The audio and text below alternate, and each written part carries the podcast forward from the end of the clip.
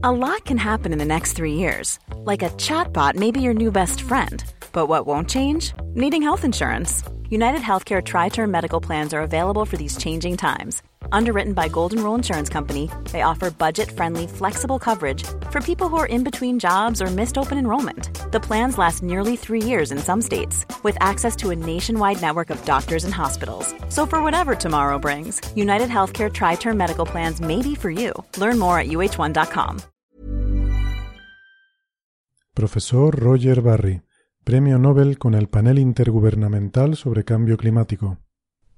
Hola, soy Roger Barry. Estás escuchando a Coffee Break para las últimas noticias sobre ciencia y especialmente sobre climatología.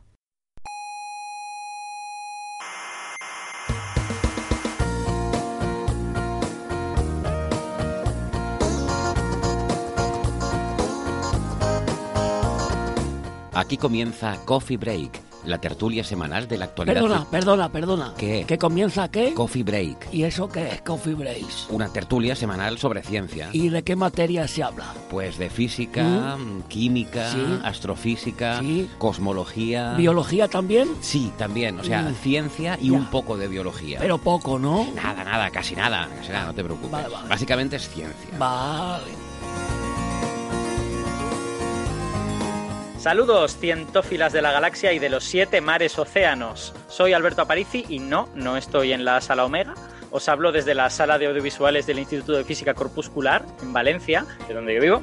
Eh, es que es verano y resulta que el verano se presta pues a todo tipo de cambios, ¿no? Algunos aprovechan el tiempo libre para irse de vacaciones, otros se sacan el carnet de conducir y bueno, aquí estoy yo de, conductor por primera vez en esta tertulia de ciencia que se llama Coffee Break pero conductor con la L de prácticas, que aún no domino el freno, ni el acelerador, ni... Cuando pueda, gire a la derecha. Hombre, hombre, pero ahora no, que estamos grabando. Bueno, eh, a ver, continúo.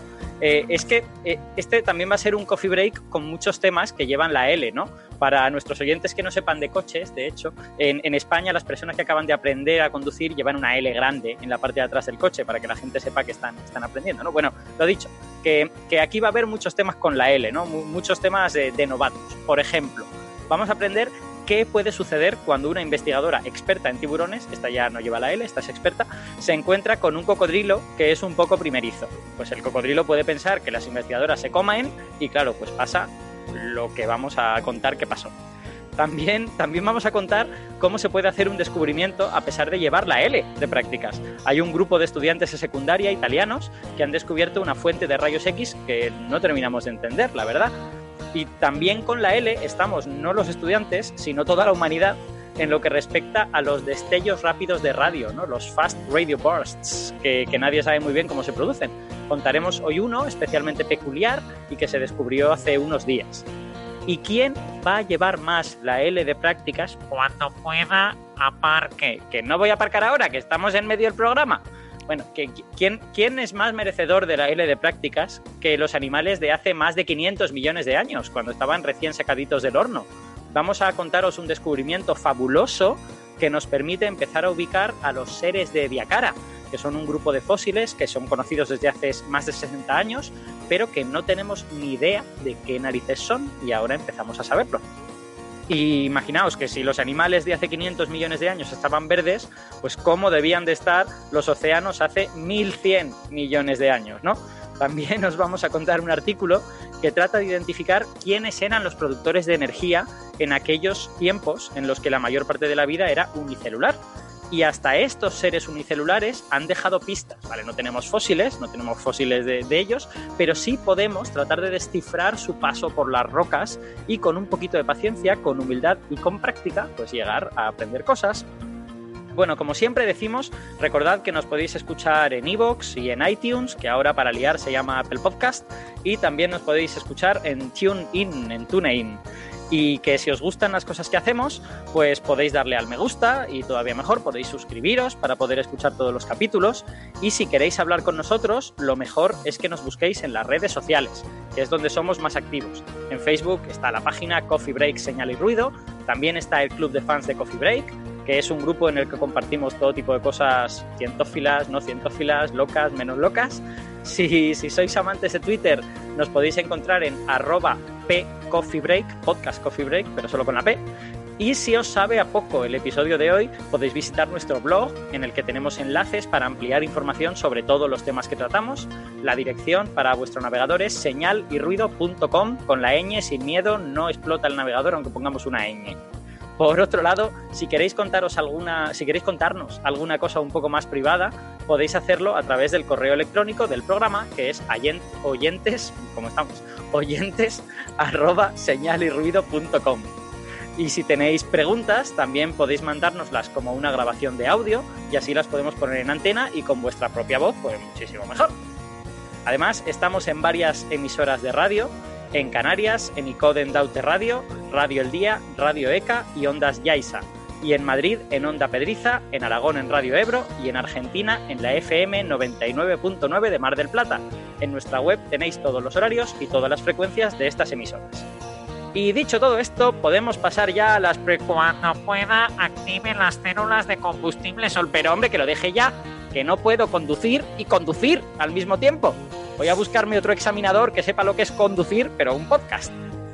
Menos mal que tenemos aquí a Héctor Socas, esta vez sí, desde la sala GTC del Instituto de Astrofísica de Canarias. Héctor, buenos días. Hola, ¿qué tal Alberto? hola, hola, tú vas a ser mi examinador, ¿vale? Estás ahí y si hago alguna infracción tú me dices falta leve, falta, falta grave, ¿vale?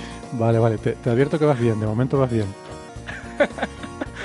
bueno, también tenemos a Sara Robisco desde Toledo en un día bastante nublado y cada vez más nublado, según parece. Buenas, está cayendo un tormentón tremendo aquí. Y también tenemos a Carlos González Fernández desde Cambridge, como siempre, desde la soleada Gran Bretaña. Hola, Carlos. Hola, buenas, ¿qué tal? Si queréis saber nuestros, nuestros alias de Twitter, yo soy arroba ciencia brújula, Héctor es arroba hsocasnavarro, Sara es arroba sararb. Sara RC83. RC83, va, madre mía. Y ahora llega el difícil de verdad, que es donde ya me lío totalmente, que Carlos es arroba carlos GNFD. O algo así. soy, soy arroba Carlos y una combinación de letras. una combinación de consonantes, cuanto más difícil es mejor. La última creo que es una de las otras ya no estoy tan seguro. deberías, pues llevártelo, deberías llevártelo al Aleph y, y, entonces ya sí que sería la confusión total entre el alias de Carlos y el nombre del podcast. Exacto, no, no, le, invitaremos o le imitará el Aleph algún día sin que, sin que él lo sepa. Y, hombre, si me va a invitar, que, que, mejor que yo lo sepa si me va a invitar. Si me invita y yo no lo sé, pierde un poco. No, pero puede imitarte en lugar de invitarte. Ah. ah. Sí, invitarme que me imite lo que quiera. Bueno, pues ahora que ya estamos todos y después de todas estas cosas, pues vamos a ir con los temas ya del día. En lugar de hacer chistes con la L de prácticas, pues vamos a hablar de ciencia, que es para lo que hemos venido aquí. Eh, tenemos primero unas, unos cuantos temas así un poquito breves. Eh, en primer lugar, Héctor, quieres hacer una aclaración sobre cómo terminará la sonda solar Parker, ¿no? Sí, sí, quería hacer algunas aclaraciones sobre cosas que dijimos la semana pasada, ¿no? Eh, la fe de ratas. Bueno, no es fe, de ratas. No, no es exactamente la fe de ratas. Hoy en Coffee Break, fe de ratas. fe de ratas. Eh, que porque la semana pasada estábamos hablando de esta sonda que va a visitar el Sol y, bueno, en algún momento no recuerdo exactamente el contexto, pero dije que, bueno, y luego ya una vez que está en esa órbita, pues se quedará ahí por los siglos de los siglos, ¿no? Eh, porque, claro, de esa órbita no, ya no, no puede salir. Pero eh, sí que es cierto una cosa, o sea, la, la, misión está previsto que como mucho pueda durar algo así como 10 años, porque sí que hay una cosa que no tuve en cuenta decir la semana pasada, que es que sí que advertimos que tiene que estar la sonda a la sombra de este escudo térmico, que eso es muy importante, y para hacer eso tiene que orientarse correctamente siempre con el escudo en dirección al Sol. Claro, cuando se le acabe el combustible, ya no podrá hacer eso. Entonces, em, y eso ocurrirá pues entre unos 10 años, ya la sonda no tendrá suficiente combustible para orientarse y entonces quedará expuesta a la radiación solar y ahí pues todo será destruido, pero seguirá estando en órbita, o sea que eh, todo es, toda esa sonda destruida seguirá estando en órbita alrededor del Sol durante potencialmente millones de años, ¿no? Hasta todo lo que nuestras simulaciones astrodinámicas nos permitan nos permiten calcular, pues ahí estará dando vueltas hasta que las perturbaciones y lo que sea, pues acaben haciéndola caer en vaya usted a saber dónde. O sea, que dejará de ser una sonda en órbita y se convertirá en una fritanga en órbita, ¿no? Exactamente. Quedará todo Una destruido, barbacoa, ¿no? frito, exactamente. El escudo estará intacto porque el escudo está hecho para resistir esa, esa eh, temperatura. Eh, entonces tendremos básicamente un, un escudo en órbita y, y- y eso, y, y fritanga siguiéndole por esa, por esa órbita alrededor del Sol. Sara, me, me parece que están cayendo no chuzos de punta, están cayendo directamente manzanas, ¿no? Del cielo o algo así, porque se oyen hasta aquí. Es, sí, sí, son granizos. No sé si cambiarme de sala. No, no, tranquila, no pasa nada, pero, pero se oye como un ruidito de fondo y temo que pueda romperse la sala. No, no, esto, esto aguanta, pero sí, han empezado a caer unos granizos como huevos. Vale, pues más, más cositas. Eh, tenemos que hacer una aclaración sobre, sobre esto que contamos en el último programa o en el anterior, no me acuerdo, eh, de Curiosity, De que Curiosity, dijimos sí. que cada 6 de agosto eh, hacía sonar una especie de cumpleaños feliz utilizando los instrumentos. eh, y parece que solo fue en 2013, ¿no? Sí, esto sí que es fe de ratas. El otro era una aclaración. Esto sí que es fe de ratas y además es fallo mío, que no, no lo sabía. Efectivamente, solo lo hizo en 2013. En su primer cumpleaños hizo lo de la musiquita de cumpleaños feliz. Luego ya dejaron de hacerlo. Hmm. Y, y lo hace, que mm, esto yo no lo sabía, pero lo, lo comentó Héctor Vives la semana pasada, haciendo vibrar, porque tú preguntabas atinadamente que por qué el cacharro este lleva un altavoz si no necesita un altavoz en Marte, ¿no? Eh, en principio no estaba previsto que tuviera que comunicarse con nadie en Marte. Por lo Me, tanto, me- me quieres decir, ¿Me quiere decir que no lleva un altavoz para hacer el pi, pi, pi cuando da marcha atrás? efectivamente. No es que lleva. como en Marte no hay examinadores, no, aunque lleves la L, da igual. No lleva, no lleva, como se le ponga algún marciano detrás, pues se lo, se lo va a espachurrar. Pero mm, no, es, eh, es un instrumento, el, la unidad de análisis de muestras, que básicamente, o sea, el aparatito tiene un brazo robótico que coge un pedacito de suelo, se lo mete en, en el instrumento este de análisis de muestras, eh, ese, ese trocito de suelo marciano, y ahí hay un, bueno, una, como una cajita que vibra para, mm, eh, para sacudir esta muestra y que se, se asiente, ¿no? Y entonces esa, esa cajita se puede hacer vibrar a, la frecuencia que uno quiera. Y entonces un ingeniero así un poco, un poco cachondo, pues se le ocurrió hacerla vibrar con los diferentes tonos de la, de la musiquita de cumpleaños feliz. Pero esto lo hicieron, ya digo, el primer año y luego ya dejaron de hacerlo. Que de hecho, eh, parece ser que a varios miembros de la misión les sorprendía mucho el interés público que despertó esta cosa del cumpleaños feliz y la empatía de la gente con un robot que al fin y al cabo es un, es un cacharro, es una caja con cables y motores, no, no es otra cosa. Es que los científicos a veces somos un poco eh, grinches, ¿eh? O sea, quiero decir, entre los de Juno que estuvieron a punto de no poner una cámara, porque decían, va, esto dará igual, ¿para qué importa hacer fotos o no hacer fotos? Y esta gente sorprendiéndose, a veces parece que... Sí. Pero vamos, no sé, a mí me parece totalmente normal, ¿eh? Y- y quiero decir, como científico es verdad que es un poco, o sea, a uno le gustaría que la gente se emocionase con los descubrimientos científicos. Pero como siempre sabemos, pues la gente primero se emociona con estas pequeñas cosas que son, dan un poco igual, son un poco tontas, y luego pues de ahí le cuentas los, los descubrimientos científicos y ya funciona, ¿no? O sea que Sí, hay, hay dos Sí, niveles. digamos que es que este tipo de misiones son muy mediáticas, porque ya tuvimos el ejemplo de Rosetta y Philae, con todos los dibujitos animados y tal, que creó mucha empatía, además, cuando ya se fueron, vamos, se, se destruyeron, ¿no? Y, y la verdad es que lo mismo está ocurriendo con los robots que tenemos en Marte. Sí, yo, yo creo que hay dos Hombre, es niveles que con esto, ¿no? Está primero la, la fase de que, o sea, hay gente que ha trabajado décadas en uno de estos proyectos que, que ha sido prácticamente el trabajo de su vida y llega, pues yo que sé, el final de una misión, como cuando hablamos de Cassini hace poco, ¿no? Que, que lo tienes que estrellar en Saturno y, y dices, bueno, pues eh, para esta gente eh, hay un vínculo, pero no, no tanto con el aparatito en sí, sino con lo que representa esa misión, que ha sido un proyecto, un trabajo, que ha dado unos resultados, que ha habido un equipo que ha trabajado en eso durante mucha gente y todo eso se va a terminar, se va a terminar la misión, se van a, se van a disolver los equipos, eh, la gente se va a ir, cada uno va a hacer su vida por otro lado y, y de alguna forma representa un cambio vital ¿no? para mucha gente. Entonces eso, eso es un nivel, pero lo que yo creo que les sorprende es que luego en el público eh, se desarrolle este otro tipo de empatía, eh, pues en este caso con los robotitos, los rovers, estas cosas, atribuyéndoles mm, características casi de ser, mm, de ser pensante o incluso de ser sintiente, ¿no? Que no lo son. ¿No, ¿no crees que eso tiene un poquito que ver con eh, la cantidad de historias de ciencia ficción, de, de películas y de todo esto que, que hemos hecho con robots como protagonistas? O sea, Sí. ya es mucho más fácil.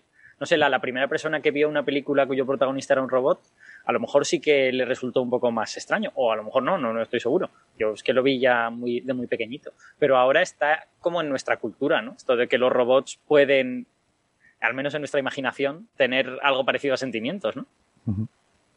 Sí, pues la, la ciencia ficción está llena de eso, ¿no? Eh, hablábamos, no recuerdo cuándo, sobre Wall-E, por ejemplo, que además está muy inspirado en lo que es el, el- que, que es una película que me parece maravillosa, ¿no?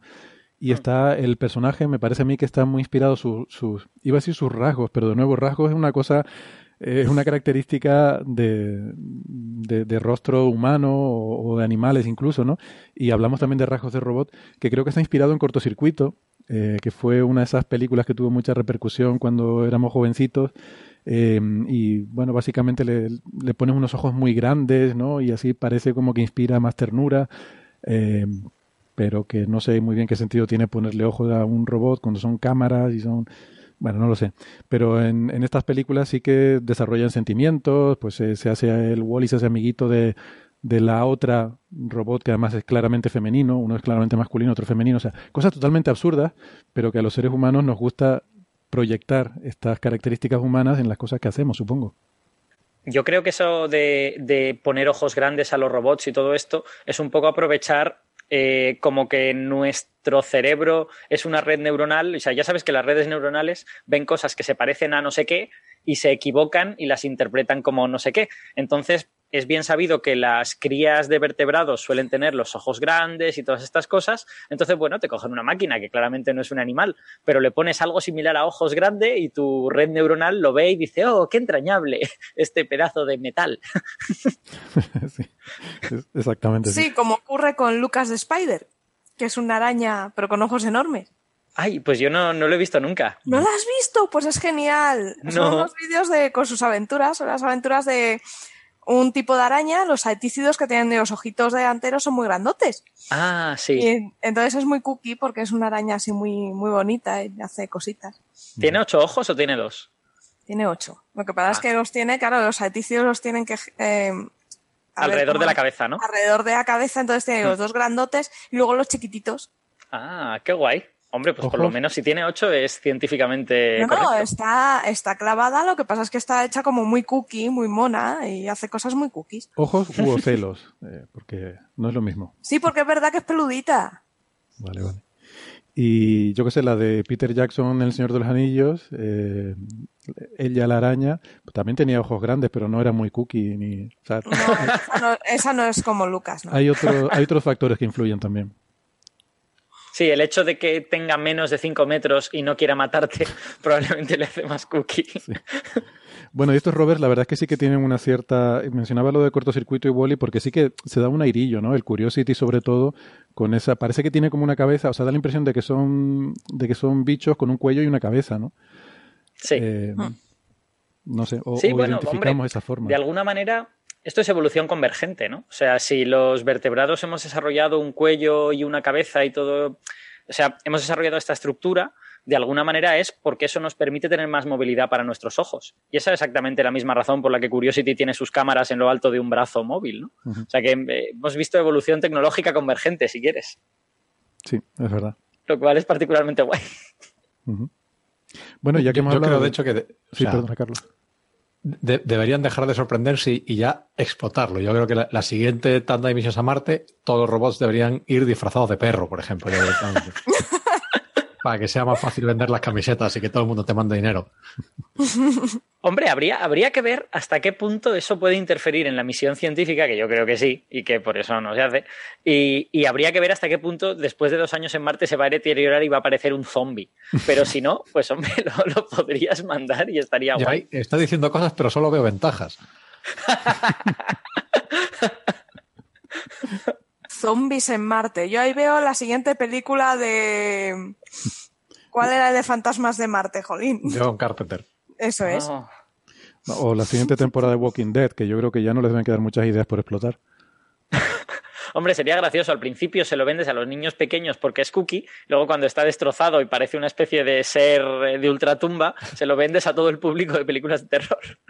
Sí, de que hay Primero que, se lo hay que vendes a hacer los una. niños y después se lo vendes a Tim Burton.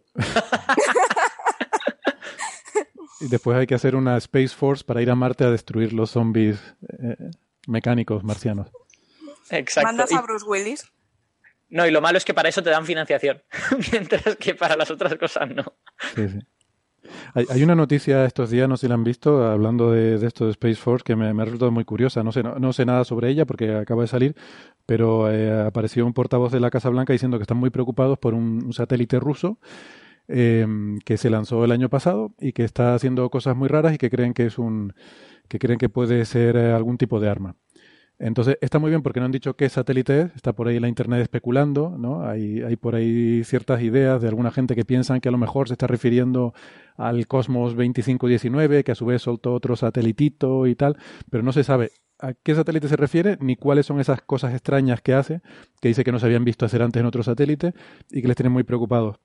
Pero está muy bien, es, es una vi- viene muy bien justo ahora que el presidente acaba de anunciar la creación de una Space Force, así que qué suerte, ¿no? Eh, que, que vamos a tener una, o que van a tener una... ni que estuviese pensada esa, esa release de prensa. Oye.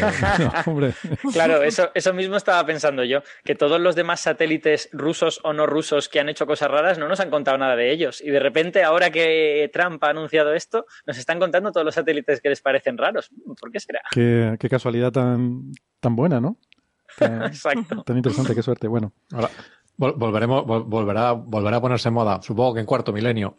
Empezarán a hablar de, de los satélites, o sea, era- creo que se llamaba el Aurora, ¿no? Era un, un satélite ruso que. Porque claro, los satélites, muchos de ellos llevan un motor, un motor atómico. sí. Ajá. Entonces llevan material reactivo. Y esto creo que fue en los 70, algo así, eh, cuando todos estos protocolos de, de seguridad con satélites no estaban desarrollados. Entonces, eh, eh, Rusia, uno de sus satélites, tuvo, digámoslo, una, una desorbitización explosiva o algo así. Básicamente se cayó encima de Canadá. Ah, sí, sí. Ah, Y, y vaciando, vaciando el, el- vaciando la pila atómica que tenía. Y bueno, se montó un, hombre, tuvieron suerte de que cayó en medio de Canadá y no en una zona habitada Joder. pero hubo una, una, o sea, una zona muy grande de Canadá con, con contaminación radiactiva. Ostras. Contaminación que fue necesario eh, tomar medidas para que la gente no entrase o algo así. O... Sí, hubo- hubo que limpiarlo. me- eh, eh, Pero este era- que. Este era, chi- era, era chino, ¿no? Si no recuerdo mal. No, no, yo creo que era ruso. El Aurora creo que era ruso. Era ruso. Eh, o sea, me suena la historia de un satélite con, con reactor nuclear que cayó en, en Canadá y, y sí, de hecho tuvieron que indemnizar, no sé, gastaron eh, un par de millones de dólares para limpiar la zona. Eh, y eso lo pagó el gobierno. Yo pensaba que era chino, pero, pero bueno, puede que fuera, puede que fuera ruso. No lo tengo claro ahora. Eh, soviético sería en aquella, en tal caso, en aquella Sí. época. Sí, de- si dices que es en los 70, eh, yo no estoy seguro cuándo empezó China a mandar satélites, pero los 70 me parece pronto, ¿no? No, Sí, ya- no, ya- efect- e- efectivamente es, es un satélite ruso, pero es el Cosmos 954, se llama. Vale. Vale. No, no, ya, ya caigo, no, ya sé lo que pasa. Lo de, la- lo de China es que me sonaba a mí porque de esto se, eh, o sea, de esto leí cuando el- la cuestión de la, la Tiangong que iba a caer Ajá. y se estaba hablando de otros casos en los que había habido caídas de, por eso mezclé con China, ¿no? Porque era la, la estación espacial china que cayó y, y se hablaba de otras situaciones en las que había caído un satélite de forma, pues, eh, poco controlada y causando daños y se hablaba de, este, de esta situación, ¿no? Que efectivamente hubo que limpiar ahí un montón de residuos. Por suerte cayó en Canadá, como dice Carlos, que decir caer en Canadá es casi como decir prácticamente que cayó en zona despoblada. Y, y efectivamente no hubo, no hubo que lamentar eh, así grandes tragedias. Bueno, pasamos si queréis al siguiente tema breve. Mm, Todavía no hemos, no hemos llegado a los temas gordos de- del día. Y es que tenemos que anunciar dos especiales para Ah. los próximos dos capítulos de Coffee Break.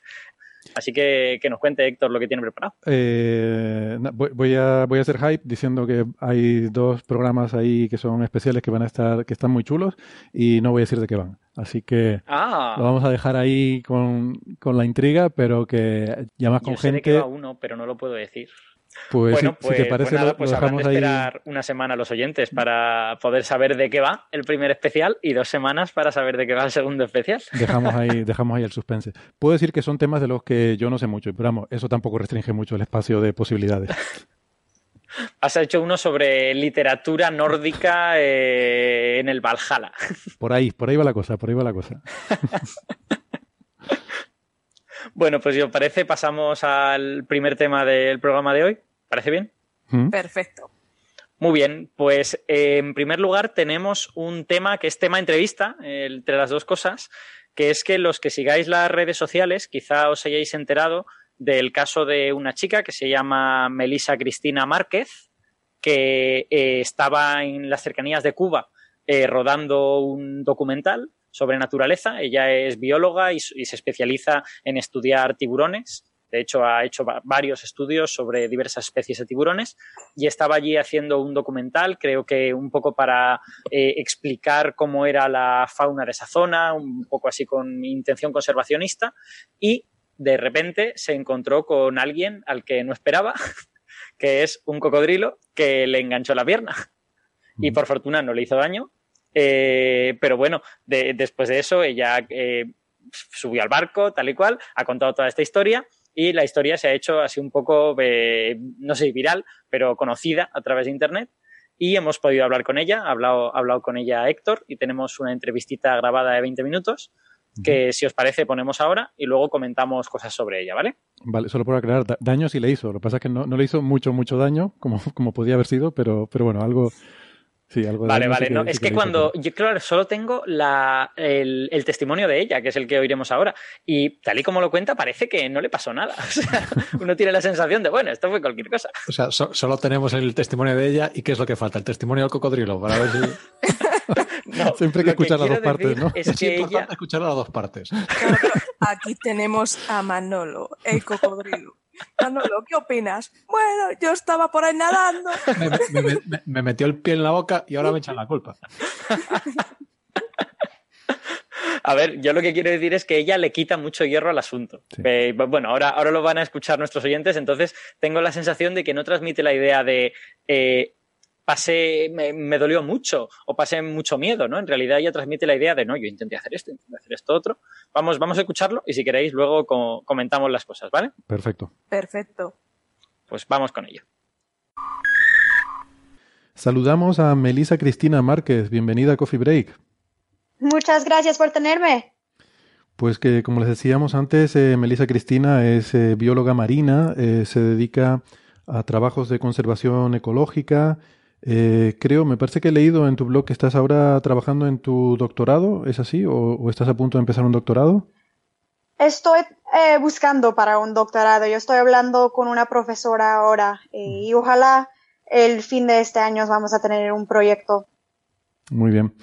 Eh, trabajas en Sydney, Australia, eh, aunque originariamente, bueno, te criaste en México, creo que me habías comentado, por eso hablas también español, ¿verdad? Y eso nos viene muy bien porque así no tenemos nosotros que andar traduciendo lo que dices. por eso, por eso.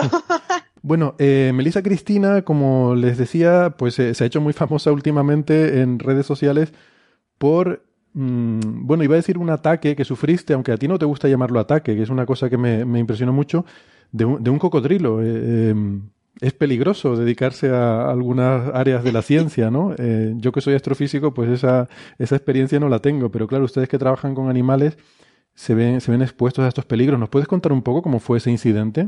Debió dar mucho miedo. Sí, sí, eh, la cosa que muchas personas me preguntan es si tenía miedo y sí, todavía soy un humano, todavía sí me da miedo y me da un poquito de una risa porque ese no era el animal que yo creía que me iba a morder. Eh, yo trabajo con los tiburones, así que cuando yo les llamé a mami, papi y mi esposo, yo le dije que me mordió un cocodrilo. Eh, todos estaban como, ¿te mordió un qué?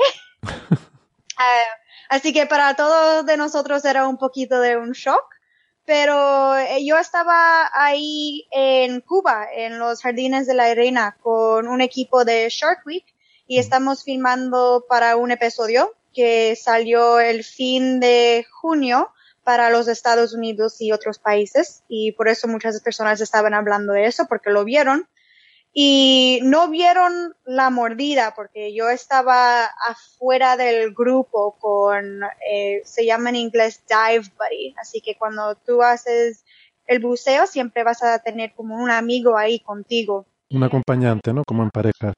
Sí, siempre en parejas. Así que él estaba ahí conmigo y él me dio la señal para decir, nos vamos arriba porque ya terminó el buceo y yo, ok, perfecto.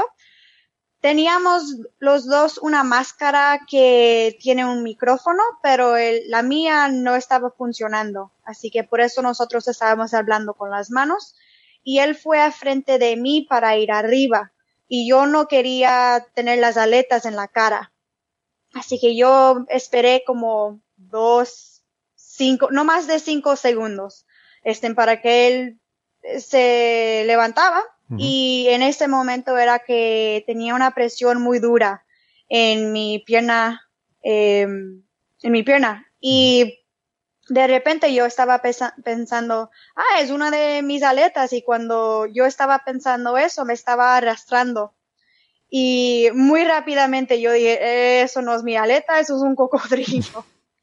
O sea, sentiste, em, eh, sentiste más bien una presión, ¿no? ¿no? ¿no? te llegó el dolor, por lo, por lo que he leído sobre este incidente, que no sentiste el dolor de la mordida como si te estuviera eh, haciendo una herida, ¿no? Sino esa presión y que te arrastraba hacia abajo, ¿no?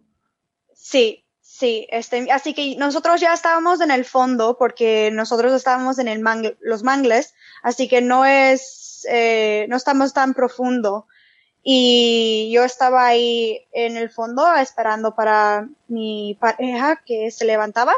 Así que no me arrastró abajo, pero me arrastró eh, atrás. Así que, porque nosotros estábamos buceando por la noche. Así que me estaba hablando más eh, lejos de las luces. O sea, tú no, eh, era, era de noche, estabas buceando de noche, todo en la oscuridad, y simplemente tú no veías lo que te estaba atacando. Notaste que algo te, te agarró la pierna y estaba tirando de ti. Sí, yo, mira, yo nunca lo vi. Yo nunca vi el cocodrilo. La una, única vez que yo lo vi, eh, y nosotros sabíamos que era él, porque la mordida que yo tengo es como el hocico de un cocodrilo. Pero también cuando todas las personas, cuando yo ya estaba en el bote, eh, estaban gritando, pon una luz, pon una luz para ver dónde están el cocodrilo, porque después dijeron, hay dos cocodrilos, uno donde nosotros estábamos y otro en el otro lado del bote también. Y ese era más grande. Eso era, alguien me dijo como 15 pies. Y el que me mordió era como 10 y uno de los científicos me están diciendo ahora que era 12 pies. Así que un poquito, todavía grande, todavía grande. Estamos hablando, cuando em, dices 10, 12 pies serían 3, 4 metros, eh, traduciendo para un poco para nuestra audiencia. Eh, 15 pies ya serían más cerca de 5 metros, o sea, estamos hablando de animales grandes, ¿no? ¿Y, qué pasó después? ¿Cómo, eh, ¿Cómo reaccionaste? Tú sabes, cuando me estaba arrastrando, yo no sé si era porque no dolía, solo era esa presión, pero yo pensé, la primera vez, cosa que yo pensé era no muevas esa pierna, porque si movía la pierna, él podía morder más duro y ahí se va un, un, eh, un cantazo de mi pierna y después va a doler y yo no voy a hacer, o yo no sé, yo no sabía lo que yo iba a hacer si de verdad me puso a doler mucho o eh, los cocodrilos y también eh, ellos son casi famosos para esto, que ellos dan vueltas cuando tienen un animal que quieren matar. Y si eso me iba a pasar, ahí se va la pierna, toda o debajo de la rodilla. Pero nosotros estábamos 80 kilómetros de Cuba. Así que para un helicóptero, para venir con nosotros, me estaban diciendo que era como 12 horas solo para que uno venga. Hmm. Así que si el cocodrilo rodaba, yo me moría, yo me moría. Em, así que, no, de verdad, yo quedarme calma me ayudó. Claro, todo esto lo, realmente fue una cosa muy rápida, imagino. Lo tuviste que pensar en una fracción de segundo. Sí, em, sí. Y también el médico que nosotros teníamos antes que nosotros íbamos al agua, porque esto no era el primer día, esto era ya el tercer o el cuarto día.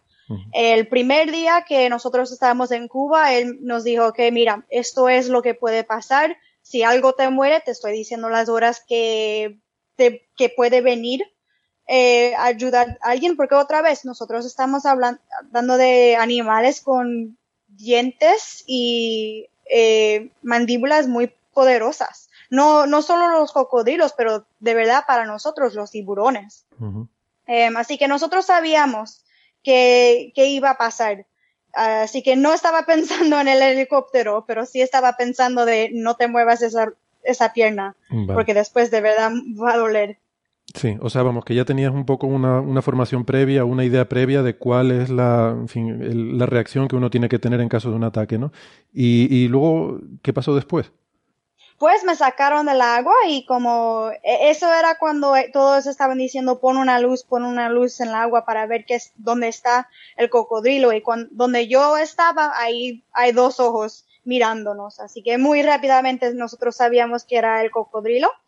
Y hay un, teníamos el médico de Shark Week, teníamos un médico de las personas que estábamos ahí en Cuba, así que yo tenía dos médicos nosotros llamamos a unos más médicos, uno en Cuba, uno en Miami y uno en Nueva York, porque eso es donde viene el médico de Shark Week y él estaba hablando con sus amigos para de verdad saber, porque cuando un cocodrilo le muerde a una persona, de verdad ellos no sobreviven. Así que esto era la primera vez para él y de verdad para muchas personas, eh, muchos de los médicos que yo estaba con, que de verdad alguien estaba, alguien le mordió. Em, así que esa noche tenía eh, agua y cloro con una manguera adentro de las mordidas y eso de verdad dolió más que la mordida. Ya, para desinfectarla supongo, ¿no? Porque para evitar riesgo de infecciones. Sí, sí. Em, y después era un par de días de eh, monitorar eso para ver cómo estaba la pierna. Ellos me, todavía estábamos hablando con hospitales y con doctores para ver qué podíamos hacer. Me preguntaron qué quería yo hacer y yo me fui un par de días antes de los otros para irme a un hospital en Miami para que ellos me que ellos me dijeran que todo está bien. Eh, antes que yo me iba otra vez a la casa en Australia. Pero, perdona, creo que no terminamos de contar la historia del incidente en sí, ¿no? Porque nos quedamos en la parte en la que había sentido esa presión, que te estaba arrastrando y que tú eh, sabías que no debías moverte mucho, pero... Mm, eh, y, entonces, ¿qué fue, ¿qué fue lo que pasó? ¿Cómo conseguiste, cómo conseguiste liberarte? De verdad, él me dejó. lo que yo creo que pasó era que, porque era la noche, y la noche de verdad no hay luces. Así que nosotros éramos como no menos de ocho personas en la agua y muchos de nosotros teníamos eh, cámaras y teníamos luces. Así que yo creo que pasó con, el cocodrilo es que ya estaba eh, y se fue al fondo, se fue de nosotros, se fue al fondo de los mangles y ahí tratando de este, ajustar sus ojos otra vez y le dio a mi pierna con su hocico. Y él tratando de saber qué era, me mordió. Porque para los cocodrilos y también para los tiburones, ellos no tienen de verdad manos que pueden ver, como coger a algo y verlos para ver qué es. Así que como ellos pueden saber lo que algo es, es con sus bocas.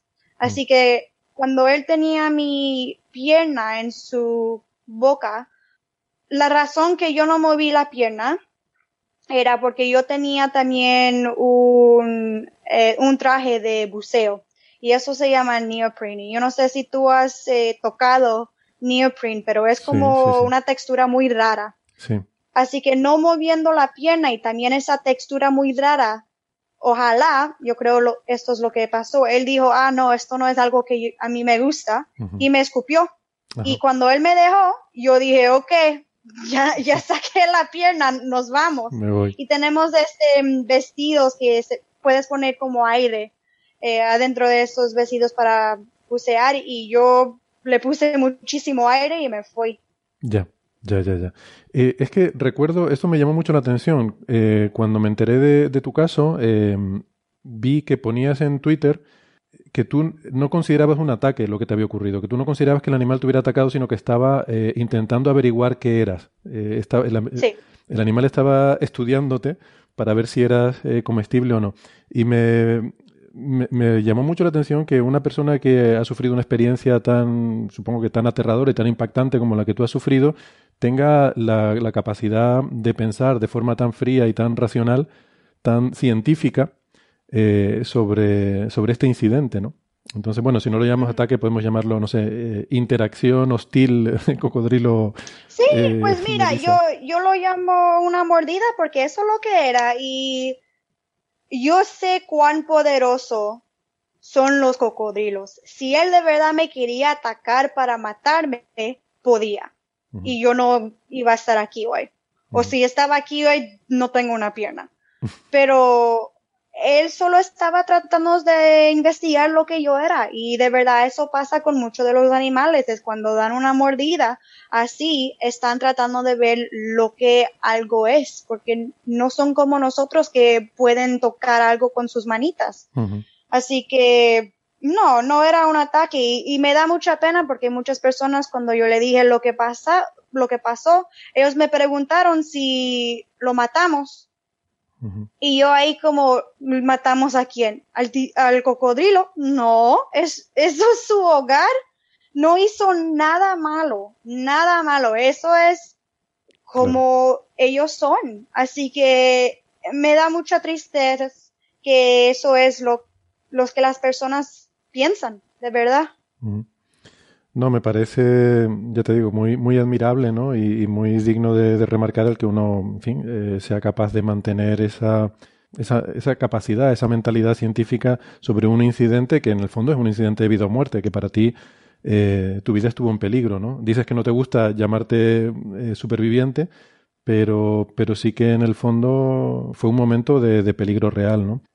No, sí, sí. Y, si tú ves del video también, porque otra vez eh, lo filmaron para este episodio de Shark Week, y tú lo puedes ver en un momento, de verdad me da en la cara como, wow, esto de verdad pasó.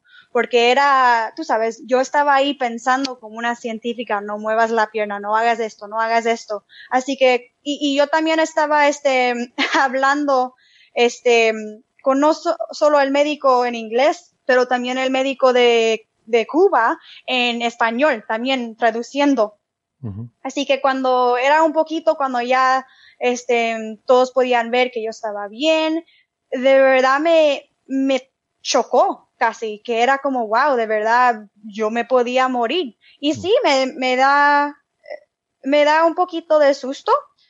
Y otra vez, yo sé que el trabajo que yo hago es muy peligroso, pero yo sé qué hacer en estos momentos también y solo no, no era mi tiempo, no era mi tiempo. Alguien de verdad estaba vigilándome porque eso podía ser mucho más peor. Pero sí, ¿no? Me dio, me dio me- miedo y me chocó un poquito después eh, de que de verdad podía pasar. Y este, tú sabes, todavía me duele un poquito la pierna por aquí, por allá, pero eso de verdad me, me encanta porque eso dice que todavía tengo una pierna. Exactamente, sí, sí. Se ve que tienes unas heridas, ¿no? Las he visto las fotos en redes sociales, eh, se ve esas heridas Sí. que, que te dejó en la pierna, esas marcas. Eh, me pregunto si tienes también heridas psicológicas. Quiero decir, todos cuando tenemos un susto, no sé, en la vida cotidiana, en la carretera, mm, estás a punto de tener un accidente con el coche y luego estás unos días que vas ya como con miedo, con más precaución. Em, eh, ¿Tú has vuelto directamente a tu trabajo o, o sientes que necesitas un tiempo para recuperarte, para, para poder estar en una situación mental de volver a meterte en el agua? Yo me metí, yo estaba, yo me fui al trabajo otra vez des, 12 horas después de lo que pasó, pero regresé a la agua el, ese fin de semana. Así que era el principio de la semana que me, me mordió. Y después del fin de semana me preguntaron, ¿puedes, quieres regresar a bucear otra vez? Y yo dije, pues sí, pero quiero que alguien esté ahí conmigo. Así que este, mm, no, no, estaba, estaba bien. Eh, un secreto que de verdad no me gusta el oscuro, así que esto no ha ayudado con esto. ¿Pero ya no te Em, gustaba de antes o, o ahora ya no te gusta? No, de antes, de antes, no me gustaba eh, el oscuro y buceando de oscuro estaba bien porque yo sabía que iba a estar con muchas personas y nosotros tenemos la luz, pero no, no me gustaba el oscuro antes y todavía no me gusta. Y yo creo que lo único que ha cambiado un poquito más era que no me gusta la agua que de verdad no puedo ver claramente en. Em, no, el otro día me, se me cayó un anillo em, en, en un tubo que nosotros tenemos aquí en el baño y el hueco es muy chiquito, así que mi brazo puede irse ahí adentro y mi esposo, pues pon la, pon la mano, pon la mano. Y había agua ahí, no podía ver nada en la agua. Y yo dije, no, yo no voy a poner mi mano ahí porque algo me puede, algo me puede dar una mordida. Y Joshua, mi esposo, me vio como, ¿qué? Melissa, sos chiquito, nada, nada te puede morder. Y yo, no, no voy a poner la mano ahí. Claro, claro, es normal. Es Sí, normal. así que eso, eso es lo único y eh, este mes yo voy a ir a bucear otra vez en, aquí en Australia, en el arrecife grande que tenemos, que es famoso. Pues, pues ya te digo, me parece muy admirable y, y la verdad es que, bueno, pues te agradezco que, que nos hayas eh, querido contar este incidente que has tenido, ¿no? Tan, tan, tan dramático, pero que por suerte, bueno, lo importante es que, es que estás bien, eh, que esa- esas heridas se van a curar y que, eh, insisto, me, parece totalmente admirable la forma en la que, en la que ves todo este asunto que ha pasado, la forma en la que has vuelto al trabajo con casi total normalidad. Y, bueno, tú eh, te dedicas además, es que, bueno, trabajas con este tipo de animales, porque no, no lo hemos mencionado, pero te dedicas sobre todo a los tiburones, ¿no? Creo que es lo que más te interesa. Eh, que decías que lo, lo raro es que te mordiera un cocodrilo, ¿no? Hubiera sido lo normal, a lo mejor que te mordiera un tiburón. Eso nunca era el animal que yo creía que me iba a morder. Sí, no- nunca, ja- jamás en mi vida. No estaba- Jamás en mis sueños, buenos o malos. No estaba planificado así, ¿no? Tenía que haber sido un tiburón. Eh, No, no, pues, eh, tú sabes, yo, yo ahí con las experiencias raras tenía que ser un cocodrilo. Pues, pues muy bien, le decimos a nuestros oyentes que tu alias en Twitter es arroba mcmsharksxx, o sea, mcm como Melissa Cristina Márquez, supongo, sharks, tiburones en inglés, y luego xx, por si quieren, eh, si quieren seguirla, que es una cuenta muy interesante porque olvidé mencionar también que Melissa Cristina es una excelente comunicadora científica, le gusta mucho hablar de su trabajo y hablar de, de biología marina y mm, eh, eres muy activa en, en Twitter.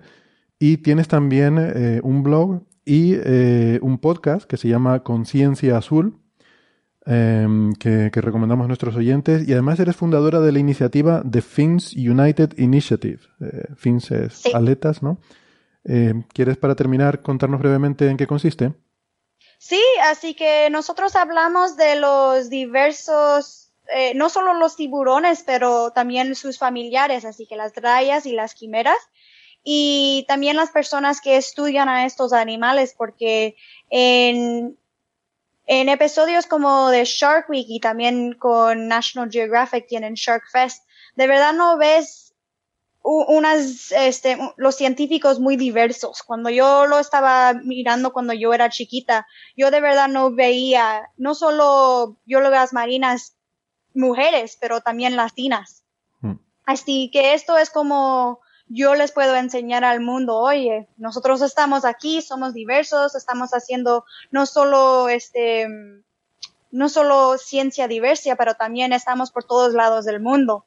Y muchas personas no saben que hay muchísimos tipos de tiburones y que de verdad eh, necesitan nuestra ayuda. Hay el IUCN, que es, eh, te dice si los animales necesitan ayuda o no. Es una lista formal y 25% de los tiburones y las rayas pueden en un par de años de verdad pueden estar es- extintos y también y las rayas tienen más eh, eh, están más con necesitan más ayuda que los tiburones y muchas personas no saben eso. Así que The Finch United Initiative trata de empresar eso a las personas. Ajá. Muy bien, muy bien. Pues yo no lo sabía. Eh, así que soy uno... Aprendemos algo todos los días. Todos los días, sí. Eh, y sobre todo, además, que gracias a gente, gente como tú. Pues muchas gracias. Eres, eres un ejemplo eh, por muchas razones. Además, mm, como, como bien dices, aportas también esa, ese ejemplo de diversidad, eh, de mujer latina, dedicándote a, a la ciencia. Y, y sobre todo, insisto, tu experiencia y tu, la forma en la que has reaccionado y cómo la has asimilado también eh, creo que es un ejemplo a seguir. Muchísimas gracias por este ratito, Melissa Cristina. Ha sido un placer.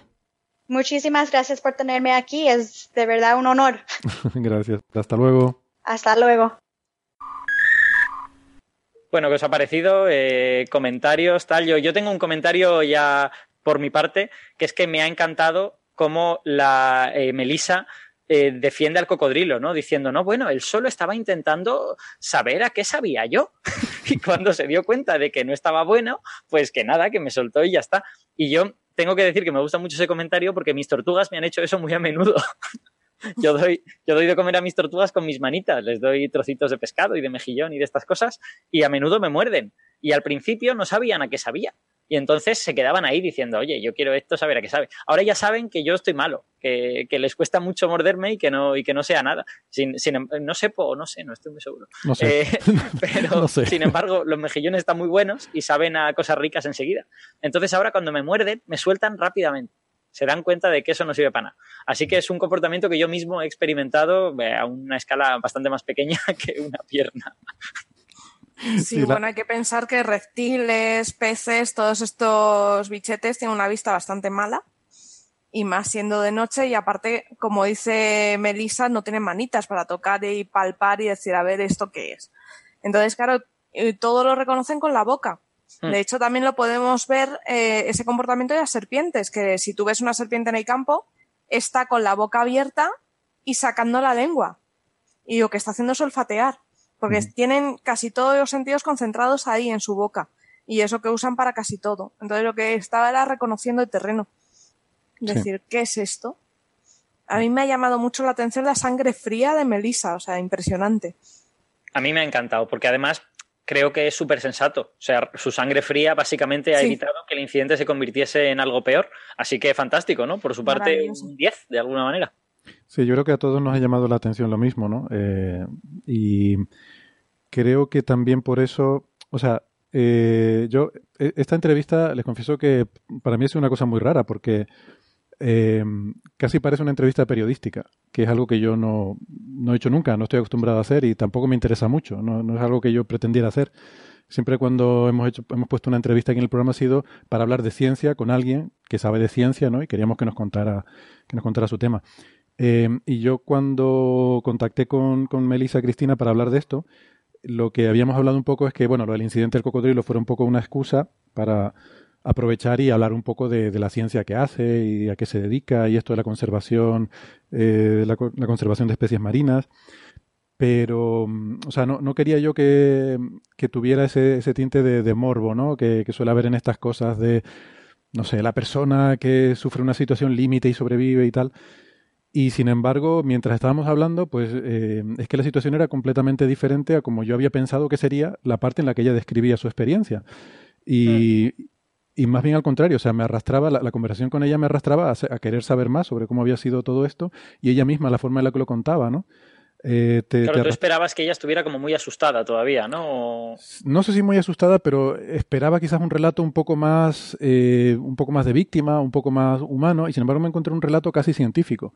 Y entonces me, me fue interesando cada vez más. Y al final la entrevista acabó siendo pues, una entrevista sobre el incidente, que, que no era lo que yo había pensado. Al final prácticamente no hablamos de, de esto que dijo al final brevemente, de que son, bueno, de que hay especies de rayas y de tiburones que están en peligro de extinción, que ella se dedica a trabajar en esto.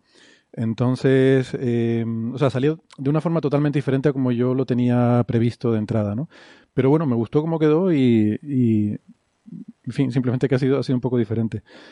Em, o sea, hay que decir que esto, ella menciona varias veces la grabación de Newsweek, eh, esto era parte de de un documental que estaban grabando para una serie que hay en, creo que en Discovery Channel, que se llama eh, Shark Week. Eh, creo que he dicho Newsweek, antes me, me he liado. Creo que se llama Shark Week, el programa. Yo intenté buscarlo, pero no deja acceder desde España, por lo visto tienes que estar en Estados Unidos. Y tampoco quise investigar eh, otras formas alternativas de, de conseguirlo. Pero- Alternativas y no necesariamente legales. No lo sé. Digamos que voy a cogerme aquí a la negación plausible y decir que yo no sé nada, salvo que hay un programa en Discovery Channel que se llama Shark Week y que es lo que estaban ellos grabando, un episodio de este programa. Cuando... Y que el título nos hace pensar que va sobre caracoles, Sí. no sobre tiburones. y que tiene periodicidad mensual. Eh, pero vamos. Eh, en cualquier caso, además de esto también, eh, no quiero dejar de mencionar que, que Melissa es eh, una persona también muy interesante porque hace mucho, bueno, hace mucha comunicación científica, tiene su podcast que lo comentamos, eh, Conciencia Azul, Conciencia haciendo el juego de palabras con, con ciencia. Y también pues va de esto de concienciación, de temas medioambientales marinos. Y también eh, es una persona que se involucra mucho en ah, hablar de cuestiones de disparidad de género en ciencia y tiene una charla TED muy interesante sobre eh, que habla de las similitudes entre los tiburones y las mujeres en ciencia. Y, y lo dejo ahí. Yo la, la he estado viendo un ratito y es muy, es muy recomendable, ¿no? Pero bueno, habla un poco sobre los estereotipos eh, a los que se enfrentan las mujeres que en el mundo de la ciencia y bueno, en general en muchos ámbitos de la vida y, como eso se ve también en, en el, bueno, en la forma, en nuestra visión del mundo animal. Vamos a, a dejarlo ahí. Sí, de, de hecho yo hay una cosa más que quiero destacar de la entrevista que a mí me encantó, que, bueno, me encantó. O sea, por, por un lado me parece terrible y por otro lado me encantó cómo, cómo reacciona ella. Que es que lo primero, lo primero no, pero en cuanto subió al barco y ya se había terminado el incidente y vieron que había un cocodrilo, le preguntaron, oye, ¿quieres que lo matemos? Como si la reacción más natural fuese como este cocodrilo, que lo que quieres comer te ha cogido la pierna, vamos a matarlo. Como si los cocodrilos pudieran hacer otra cosa, no sé, pudiesen eh, ponerse a leer periódicos o algo por el estilo. Bueno, Y yo no sé, yo no ya tengo les dijo que no lo mataran, lógicamente, ¿no? En fin. No, no tengo claro si esa reacción es de sus compañeros o mi interpretación es que eso le preguntaba a la gente a la que ella le contaba luego el incidente y le decían, oh, y lo mataron, ¿no? Eh, No, no tengo tan claro que fueran sus compañeros de expedición o, o la gente luego con la que hablaba, sé, que es lo que yo había interpretado. yo sé que en comportamiento animal, cuando un animal muerde a una persona o ataca a una persona, sé que lo habitual es eh, sacrificar al animal. Entonces no sé si, si querían hacer lo mismo las autoridades con, con el cocodrilo. Mm, Vale, eso, o sea, vale, no lo sé. Pues le, le preguntaremos a ver y, y lo aclararemos con ella directamente. Yo sé que ella lo que dijo fue, ojo que no, que no me ha querido, él no, ha- no lo ha hecho de motu propio, él lo que estaba era reconociendo. Bueno, claro que lo ha hecho de motu propio, pero es que ¿qué es lo que va a hacer un cocodrilo Claro. si no es eso? O sea, es que No, no, es absurdo. pero no iba con intención de te voy a comer, no, iba con intención de qué es esto que tengo delante. No, Pero pero, es que probablemente yo- si estuviera vamos, bueno yo se no lo hubiera sé, comido. eh, cuál es la postura de Melissa en este sentido, pero en mi opinión, aunque fuera con intención de comerle, pues claro que va con intención de comerle, es que es un cocodrilo. O sea, si, si fuese una vaca, pues iría con intención de comer hierba, pero como es un cocodrilo, No te fíes de las vacas.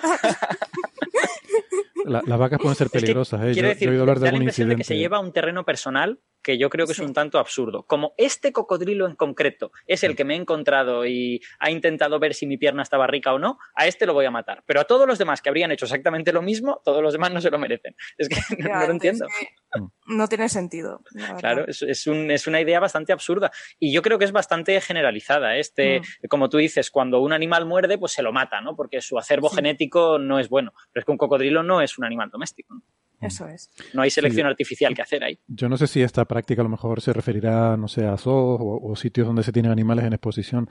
Eh, por ejemplo, eso me recuerda en, eh, en Estados Unidos, yo, eh, yo vivía en Colorado cerca de uno de los parques nacionales de estos, el de las montañas rocosas, y allí a veces pasaba, eh, eh, eh, la ciudad estaba muy cerca del monte, y a veces pasaba que un oso, eh, sobre todo en épocas ya del otoño, que, que estaban un poco desesperados por, por buscar comida para pasar el invierno y tal, bajaban eh, a la ciudad y pues se metían en casas o provocaban alguna situación de peligro. Y entonces el, el- el protocolo que tienen allí es que la primera vez que un oso baja a la ciudad, pues lo cogen, lo capturan y lo vuelven a soltar en el monte, pero lo identifican De manera que si el mismo oso vuelve luego una segunda vez a bajar la ciudad, entonces sí lo sacrifican. Porque el problema es que eh, pueden adquirir, pueden aprender que en la ciudad es muy fácil encontrar comida eh, y adquirir el hábito de bajar la ciudad a comer. Y eso es lo que, lo que les preocupa, ¿no? Entonces, como que, bueno, si ocurre alguna vez por, por una, en fin, por, por cosas de la vida, pues se le, se le da otra oportunidad, se le suelta en el monte y se, y se espera que... Pero si ya es reincidente, entonces se piensa que el animal ha aprendido que tiene una forma, una fuente fácil de comida en la ciudad. Y entonces cuando se lo sacrifica. Jope, madre mía. Bueno, eh, desde luego ahí hay, al menos hay un soporte racional a eso, pero es un poco duro, ¿eh? Eh, Sí. Es, es chungo, sí. Además hay poca estadística, por otro lado, dos, dos veces no es que sea mucho, pero bueno, en fin. Claro, pero bueno, eh, cuando, en fin, se mete un oso en tu casa, tampoco estás por Claro. eh, Sí, pensando sí, no, mucho en la que- estadística de... eh, se, se puede, claro, se, se acaba convirtiendo en un peligro, ¿no? Porque es que realmente está, está muy cerca. O sea, que pasa de vez en cuando, todos los años hay algún incidente así. Eh, bueno, yo de todas formas no quería concluir el tema de Melissa Cristina sin mandar un saludo a sus abuelos. Porque eh, esto es curioso, me lo dijo luego, nos quedamos charlando un ratillo después de la entrevista y me dijo que es que su- sus abuelos, eh, que viven en Puerto Rico, pues son oyentes habituales del programa. Así que, pues le mandamos un, abrazo muy cariñoso a, los abuelos de Melissa Cristina en San Juan de Puerto Rico. Le mandamos un, abrazo a, Puerto Rico y, nada, que estarán seguro que muy orgullosos de su nieta, que, que es un- una persona ejemplar en muchos aspectos y que creo que de la que podemos aprender muchas cosas. Y una extraordinaria comunicadora, que también es la razón por la que es- de este incidente saca algo de lo que es súper agradable hablar durante 20 minutos, ¿no? Está Mm. muy bien. Exactamente.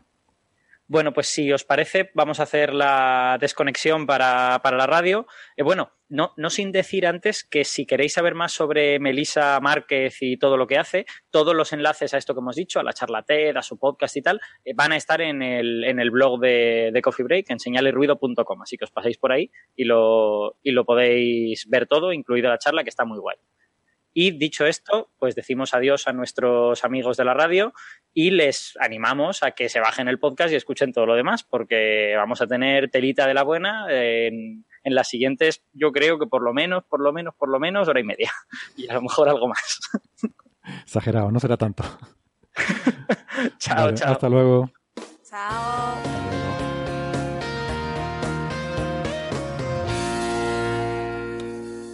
Pues bienvenidos de nuevo a todos nuestros oyentes que nos están escuchando en el podcast. Esta es la experiencia piloto de Alberto Aparici dirigiendo Coffee Break bajo la atenta mirada de Héctor Socas. Bueno, yo, yo creo que a estas alturas ya podemos decir que lo está haciendo muy bien. Yo le daría un aplauso a Alberto, no sé qué opinan ustedes.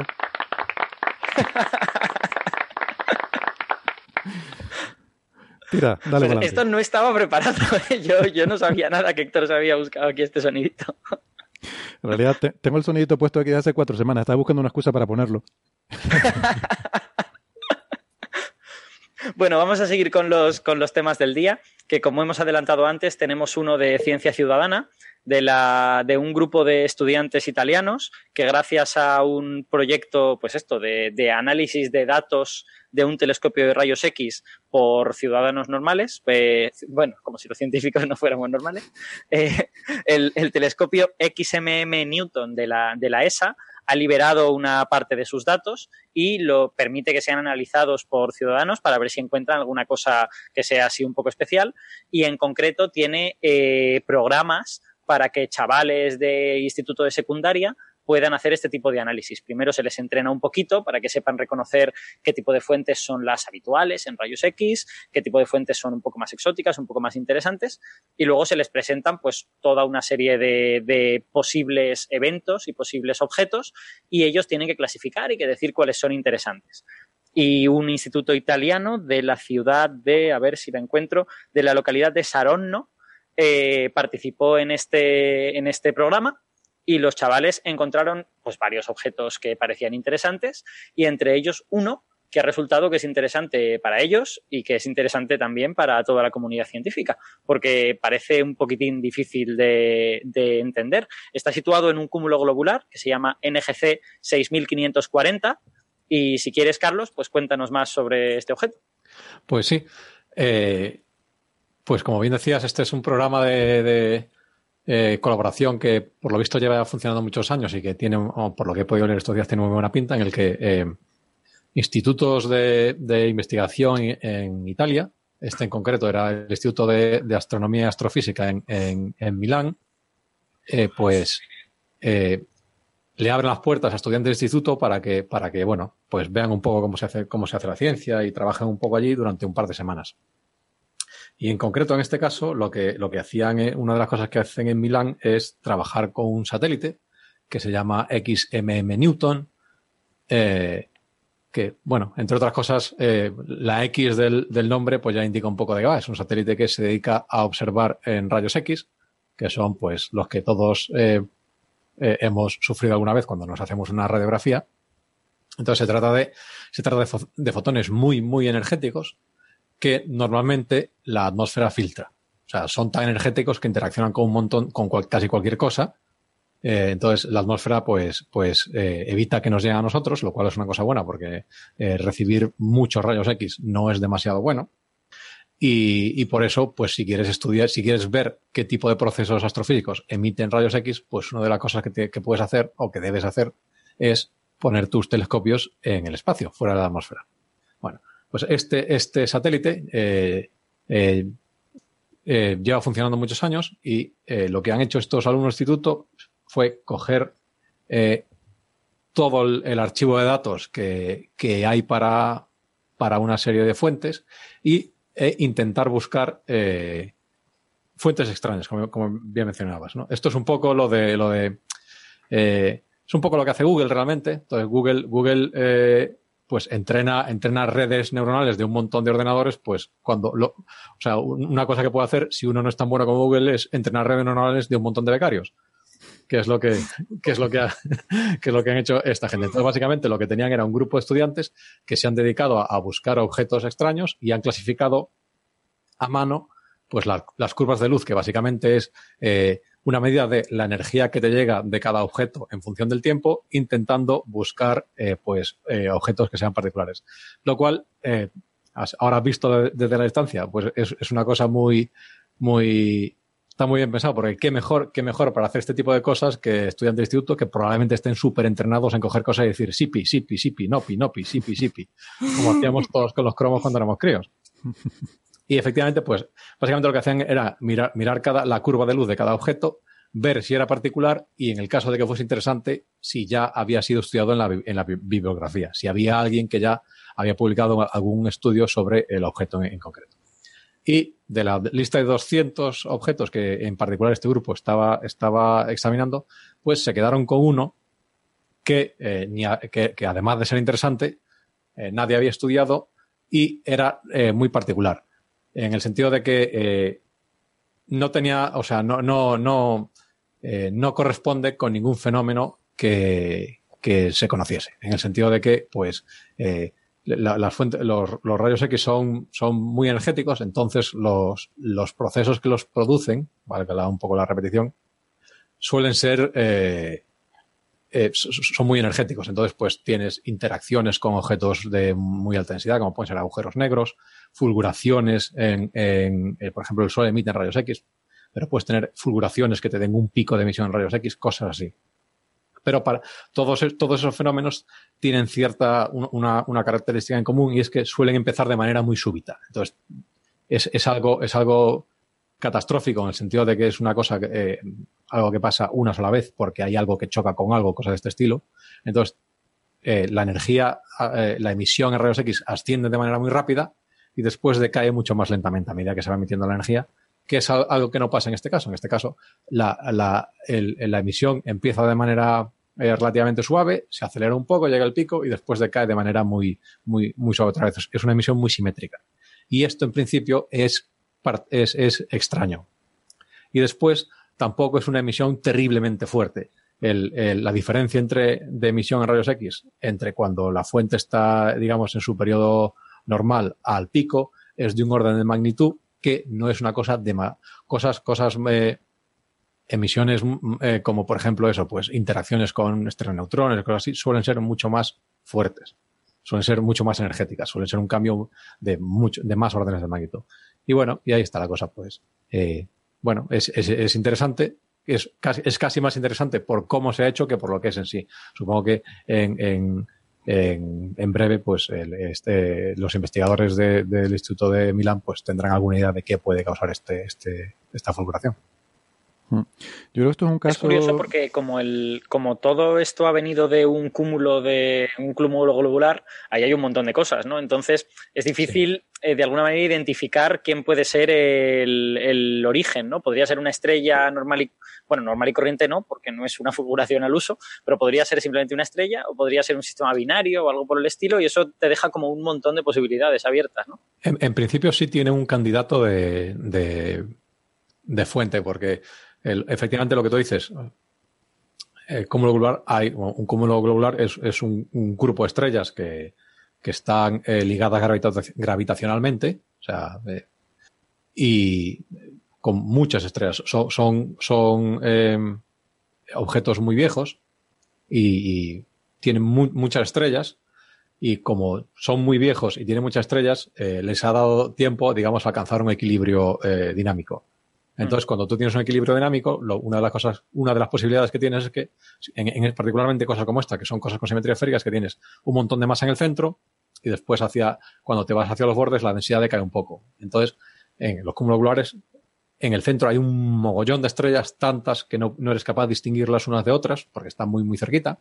Y, bueno, está muy cerquita. A ver, realmente está muy lejos, pero como los cúmulos globulares están todavía muy lejos, mucho más lejos, aparentemente parece que están pegadas las unas a las otras, ¿no? No, pero están, están bastante cerca para, al menos para los estándares de nuestra región, porque están Claro, incluso a un año luz o menos, Sí, sí, ¿no? Que para nuestra región es súper cerca. Claro, están muy cerca, pero no quiero dar la impresión de que están tocándose las unas con las otras, ¿no? Ah, no, no, no, claro. O sea, está, está muy, muy cerca, pero bueno, así son, son separadas. Lo que pasa es que nosotros no podemos verlas, eh, no, no podemos distinguirlas las unas de otras. No, y, y aparte que por proyección también, ¿no? Porque unas están más adelante, Claro. otras más atrás, por proyección también la... O sea, puede- pueden parecer que están sobre el cielo, algunas tocándose, aunque no se estén tocando realmente porque una está más atrás y Sí. otra más adelante, ¿no? Pero digamos que es un, son más o menos esféricas, ¿no? Estas distribuciones. Y entonces, estas distribuciones de estrellas. Y entonces, si estás mirando cerca del centro del cúmulo, pues hay tantas ahí, unas más adelante, otras más atrás, que tú ves una especie de continuo ahí de un manchurrón. Sí, pero bueno, en concreto en este caso no está muy cerca del núcleo. Y una de las cosas buenas es que eh, esto- estos cúmulos globales son interesantes por otro tipo de, bueno, por muchas cosas. Y Bueno, eh, una, una de las cosas por las que eh, son interesantes es porque hay uno que se llama, ¿cómo es? El Alicante 2, ¿cómo se llama? no, ese no es globular, ese no es globular. Ah, vaya. Pero es, un- Ese- es un cúmulo. abierto. Pero eso es una, es un, eh, que es una urbanización o cómo está el tema. Probablemente Ahora vas a tener que explicarlo. Pero esto, esto, eh, eh, eh, dirijo a los oyentes a, ¿no? al Coffee Break probablemente 140 y algo, Héctor. No me acuerdo. No me haga buscarlo. Pues eso, que, que vayan por ahí, que vayan, que, que busquen los archivos. Pero no, eh, entonces como, como estos cúmulos globulares son eh, Espera, espera, lo, voy a, muchas lo voy a otras decir. Lo, voy a decir yo, porque si no, Carlos, no. Esto es que estuvimos hablando una vez de eh, un cúmulo globular que había descubierto Carlos con, con otra gente. Perdón, cúmulo globular no. Un cúmulo abierto que se llamaba Alicante no sé cuánto y que apareció en una... Ocho, se- ocho. ocho, Alicante 8. Se llama, eh, bueno, pues eh, se llama así en honor a, no sé, a la universidad a la de universidad. Alicante. Vale. Y, ah, claro, eso era la época en la que trabajaba en la Universidad de Alicante, efectivamente. Y, eh, y este cúmulo apareció en una serie de ciencia ficción que no recuerdo cuál era porque yo no la veía, creo que era muy mala, pero... Fallen Skies. Esa, Fallen Skies. Eh, pues eso. Que un cúmulo que descubrió Carlos ha salido en una serie de ciencia ficción. Simplemente esa es la gracia del asunto. Bueno, pues eso, volviendo al tema. Que como, como esto, o sea, una- un- como los cúmulos son interesantes, pues eh, hay mucha imagen, hay mucho, muchos datos sobre estos cúmulos. Y entre ellos hay datos de Hubble, con lo cual es posible eh, cruzar los datos de XM Newton y los de Hubble y ver a ver si te cuadra la, posición que tú sacas de XM, XMM Newton de esta fuente que tiene, tiene este, este incremento de brillo con, con las imágenes de Hubble y puedes intentar descubrir cuál es el posible progenitor y parece que es el caso. ¿Quieres decir que eh, se ha podido identificar ya o que, que será posible No, no, que sí, identificarlo? que sí, que sí. Eh, En el, eh, sí, vamos, en el, en el artículo, en el artículo de eh, que publicaron a, a, eh, un poco explicando las propiedades de este objeto, tienen, creo que, o sea, hombre, no es obvio porque el, digamos, la, eh, XMM Newton pinta con brocha gorda, si quiere. O sea, la- el elemento de resolución de XM Newton es de unos cuantos segundos de arco. El de, el de Hubble es, es muy, muy fino, tiene un pincel muy fino. Entonces, eh, es capaz, o sea, digamos, el, el, el píxel de Hubble es de unos, unas, no llega a una décima de segundo de arco. El píxel de XMM Newton es de 8 segundos de arco. Entonces, en tu píxel de XMM Newton caben, eh, caen tres estrellas de Hubble, pero bueno, es una de esas tres. Ya. Hmm. Bueno, pues, pues ya veremos lo que será este objeto. Yo no, eh, es que el asunto de que sea una curva simétrica lo hace particularmente gracioso, ¿no? Porque parece que sea algo que está sucediendo de manera continua. No, no sé si será algo que pueda estar rotando o algo por el estilo, que cuando gira hacia ti es cuando lo ves eh, más intenso, ¿no? Lo sé. Pero en, en principio, si fuese eso, lo verías, lo deberías ver más veces. porque claro, o sea, este Ya. objeto lo estamos observando, hombre, no sé, a menos que tenga un tiempo, una velocidad de rotación muy, muy, muy, muy baja. Pero bueno, ha- hay, yo qué sé. eh, también otra, otra posibilidad, por ejemplo, que se, así a, bote pronto que se te ocurre viendo la curva de luz, que sea un, un- evento de microlensing, que tú tengas otro objeto que te haya pasado justo por delante y por una de las cosas que predice la, la relatividad general es que cuando tienes un objeto masivo eh, que pasa por delante de una fu- fuente de luz, un poco te, te- te- te actúa como una lupa. Entonces recoge un poco haces de luz que tú no verías y te los coloca delante de ti, con lo cual pare- da la impresión de que el objeto que está detrás se vuelve más brillante. Ah, Entonces, lo que pasa que también habría que hacer la cuenta si, si, si esto es posible, o sea, si cuadra con, con, pues claro, o sea, normalmente estos, estos episodios de microlensing son mucho más eh, eh, lentos. Esto, el pico, el pico de luz aquí dura unos 300 segundos, creo que una cosa así. Típicamente los, micro- lo- los eventos de microlensing duran días. hmm. Pero bueno, supongo que uno podría encontrar, buscar ahí si hay algún modelo que, que- que, no, o sea, a lo mejor es una, es una pasada que justo, justo, o sea, justo pasa rozando, ¿no? No, entonces eso sería mucho más corto, pero bueno. Bueno, pues. Eh, pues no sé si Héctor, Sara, queréis añadir algo sobre, sobre este descubrimiento. No, la verdad es que Yo creo que lo ha explicado muy bien Carlos. Simplemente añadiría que esto es un caso de estos de ciencia ciudadana, en los que se necesita gente para mirar a conjuntos de datos muy grandes y es una de las razones por las cuales eh, hay mucho interés en desarrollo de, técnicas de inteligencia artificial que se pueden aplicar, como se están aplicando ahora, por ejemplo, para la búsqueda de exoplanetas, que está Google también eh, colaborando en ese, en, esa, en ese tipo de proyectos para, bueno, justamente sustituir a estos, digamos, esclavitos para que se pongan a mirar un montón de datos por algún tipo de, de máquina que lo haga, ¿no? Que está muy bien siempre involucrar a gente en cualquier tipo de estos proyectos, ¿no? Pero, bueno, al fin y al cabo, si es un trabajo que puede hacer una máquina, es mejor que lo haga una máquina y, y que, o sea, si un trabajo lo puede hacer una máquina, ningún ser humano merece estar teniendo que hacer un trabajo así rutinario, ¿no? Y estos suelen ser trabajos así como muy rutinarios. Entonces, pero vamos que, a ver, tampoco se entienda esto como que estoy criticando que se coja a estos chicos para hacer estas cosas, que está genial, porque así pueden participar en un proyecto de investigación y ver cómo funciona todo por dentro y trabajan en, en este tipo de cosas, ¿no? Pero, pero bueno, que hay muchos avances que se podrán hacer cuando tengamos máquinas con capacidad de hacer este tipo de búsquedas que puedan mirar a conjuntos de datos mucho más grandes. Claro, sí, de hecho, cuando, cuando eso pase, seguramente seguiremos haciendo esto mismo que hemos hecho ahora, pero no para intentar descubrir cosas, sino para que los chavales jóvenes puedan saber cómo funciona esto. En el, en el CERN esto es una cosa que hacen de común, de, de continuo, ¿no? Tienen eh, como unas versiones eh, de juguete de los datos de sus experimentos y organizan sesiones con chavales de instituto diciéndoles, oye, analizad estos datos que ya los hemos medio filtrado nosotros, ya sabemos que aquí no hay, los eventos que hay son más fáciles de entender y tal, y decidnos si podéis ver un bosón de Higgs, si podéis ver no sé qué. Y de alguna manera aprendes pues cómo funcionan las máquinas que están haciendo eso, eso como mínimo, ¿no? Y también aprendes qué es lo que tienes que enseñar a hacer a las máquinas de alguna manera. O sea que es muy útil. ¿no? Esto, esto no se va a dejar de hacer nunca, aunque haya máquinas que lo hagan muy bien, porque nosotros tenemos que seguir aprendiendo cómo se hace esto para que podamos hacer nuevas máquinas que lo hagan mejor. No, y aparte yo creo que es una forma muy bonita de atraer a los chavales a la ciencia también. Sí, sí, claro. Esto, a ver, la, todos hemos pasado por el bachillerato, no sé cómo será en otros países, pero en España la física de bachillerato es de juguete, no, es peor todavía, es de mentira. O sea, la, física de bachillerato te entran ganas de no estudiar física. Entonces, que a los chavales les des de repente algo que está muy chulo, que es de verdad, que se tiene una interpretación directa en la naturaleza, eso es súper guay, comparado con el plano inclinado y el tiro parabólico, pues vamos. Claro, claro. Yo es que soy muy crítico con, la, con los temarios de física de, secundaria españoles. A mí me parece que han matado más vocaciones que, muchas otras cosas. Pero bueno, aquí algún día ya hablaremos de, estas cosas. Eh, pues nada, si os parece, pasamos al, siguiente tema que tenemos, que es también un descubrimiento de algo inusual, eh, que en realidad quizá lo más interesante sea cómo se ha descubierto y no tanto el propio descubrimiento, que es un instrumento canadiense que se llama CHIME, se ha escrito CHIME, que significa Canadian Hydrogen Intensity Mapping Experiment, o sea, el experimento de mapeado de la intensidad de hidrógeno canadiense. En- no el hidrógeno canadiense, sino que el experimento es canadiense. Eh, y el, el nombrecito, el acrónimo, significa como campanillas o algo por el estilo, ¿no? Chime.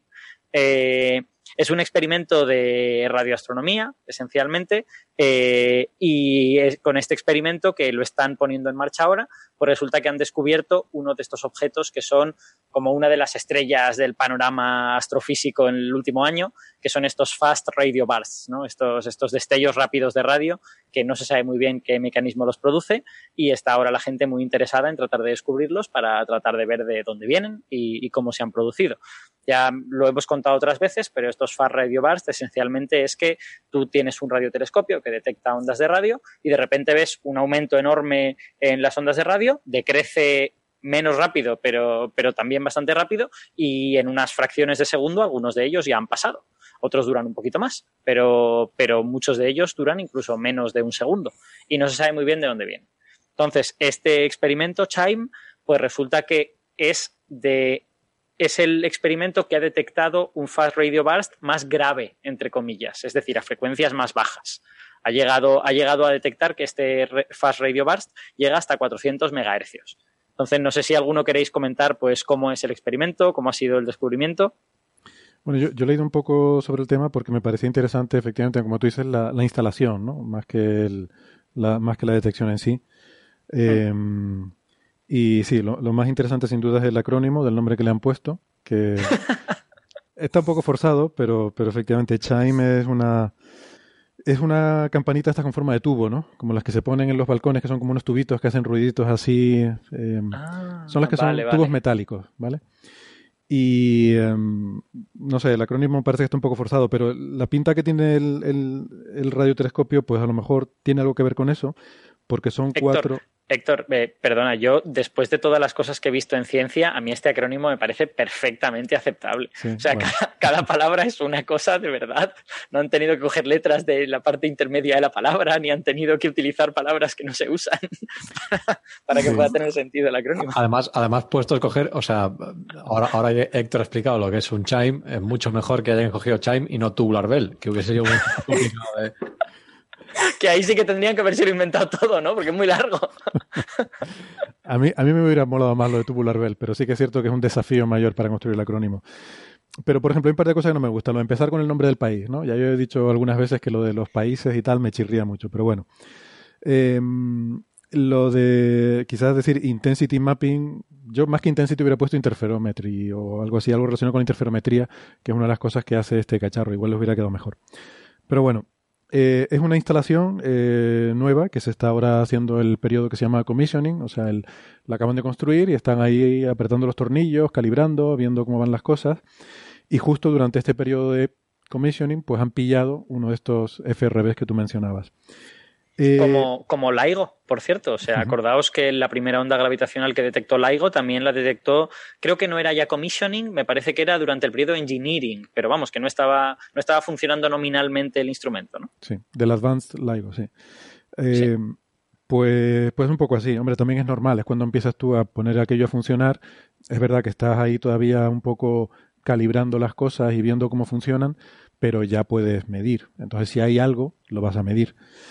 Hmm. Y, y esto, los FRBs, lo- los, las, ráfagas rápidas de radio, pues se piensa que las hay a punta pala, con lo cual las vas a medir, están ahí, las vas a, las vas a observar. Esto está hecho efectivamente en Canadá, en la, en la región de la British Columbia, eh, es donde está Vancouver también, que, mm, pero bueno, esto está en un sitio bastante remoto.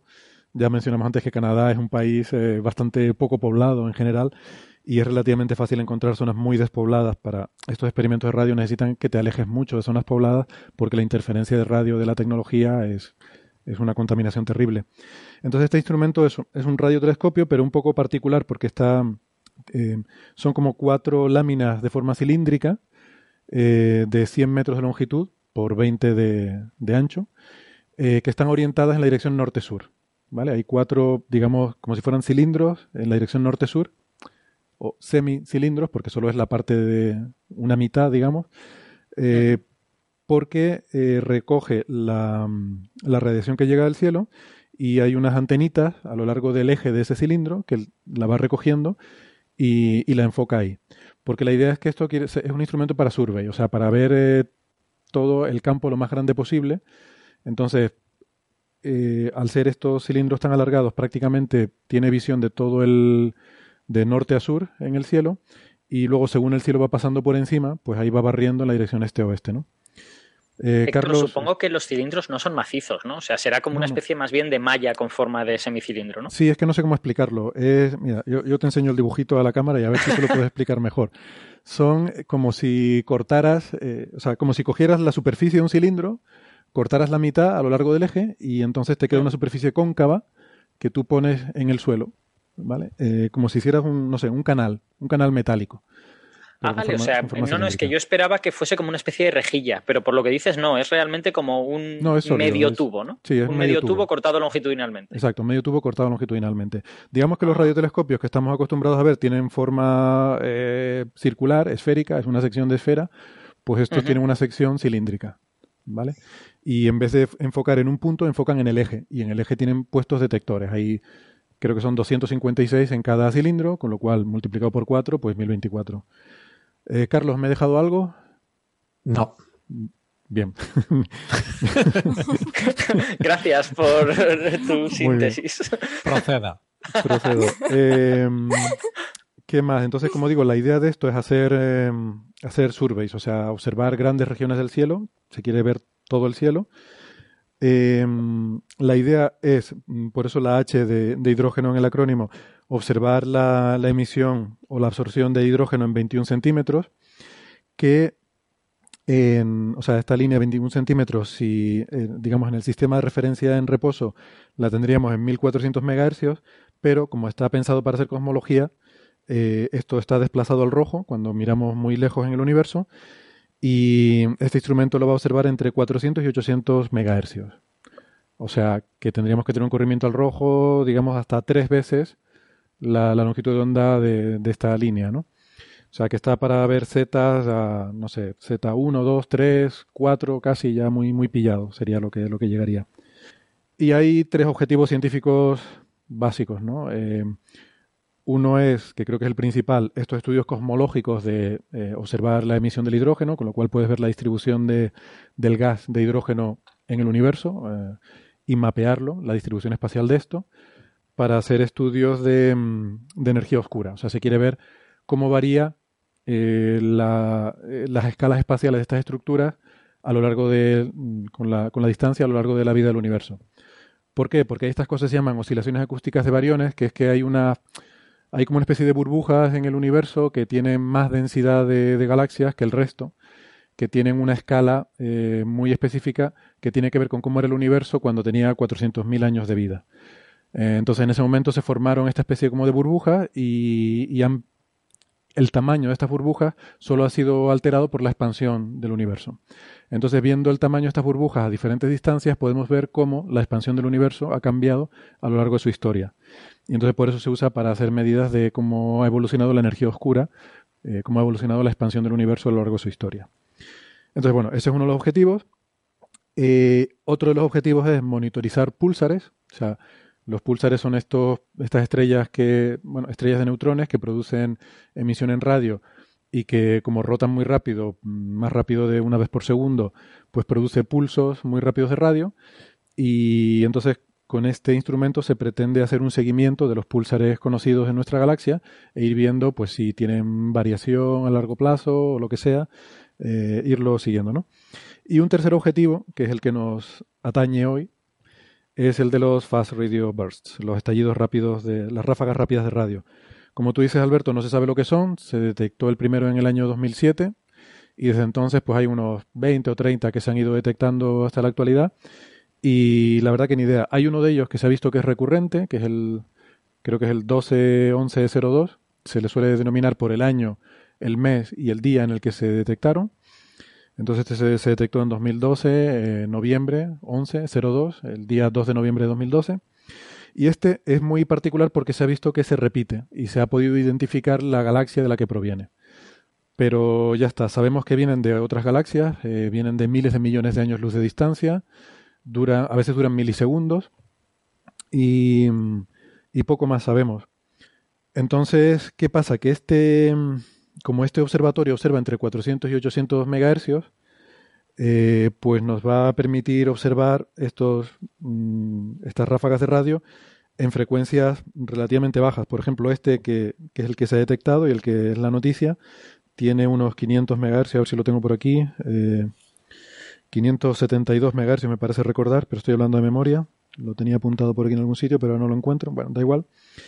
Y entonces, em, claro, es más bajo. Ah, mira, aquí está, 580 MHz, lo cual es más bajo que el anterior que se conocía, eh, o sea, que el, más bajo que se conocía anteriormente, que era unos 700 MHz, pero claro, es que este instrumento está observando entre 400 y 800, o sea, que prácticamente eh, son este tipo de frecuencias las que va a poder ver. Y ya está, no sabemos mucho más. Eh, ellos pusieron un, lo que se llama un telegrama astronómico diciendo que, bueno, que lo han llamado FRB 180725A porque se observó el 25 de julio de 2018. Dura milisegundos y, y ya está, y no sabemos más. Se especula con que esto pueden ser, pues, eh, binarias de estrellas de neutrones que acaban colisionando o algún otro tipo de, proceso exótico. Eh, eh, Avi Loeb piensa que son eh, sistemas de propulsión de civilizaciones extraterrestres súper avanzadas. Bueno, en fin, eh, ni idea. Bueno, digamos que Avi Loeb le, gusta decir cosas en los papers que puedan salir en los periódicos y eso le ha hecho dejar caer la idea de que podrían ser sistemas de propulsión. No sabemos si realmente lo piensa o no lo piensa. Sí, bueno, también dijo, decir yo no voy a decir que sean aliens, pero... Eso es, eso es. Bueno, de hecho sí, que lo dice, ¿no? Tiene un paper sobre eso.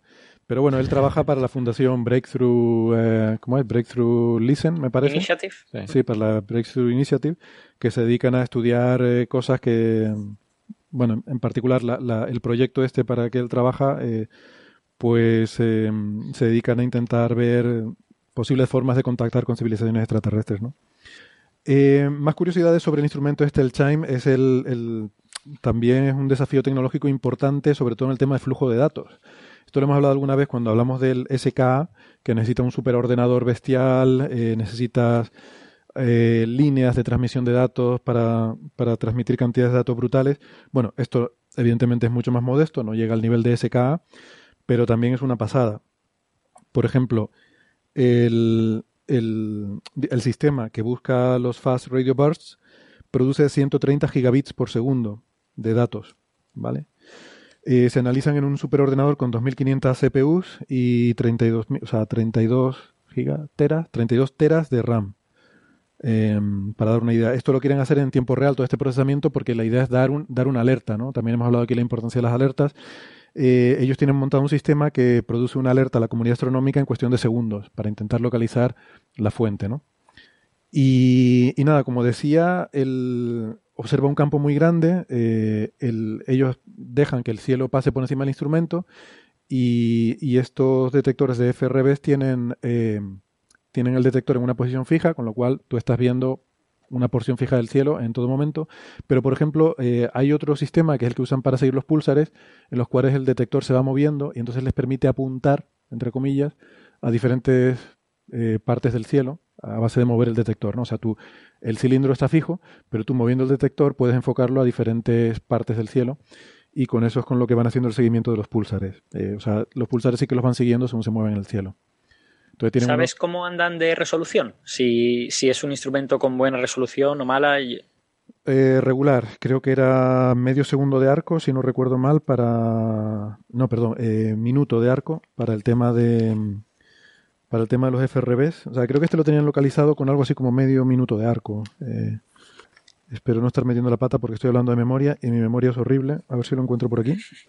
Estoy mirándolo yo también, pero no, no consigo encontrarlo. Lo, leí en algún sitio. Me suena el número medio minuto de arco, pero vamos, igual es como lo del satélite chino. O sea que igual me suena por otra cosa.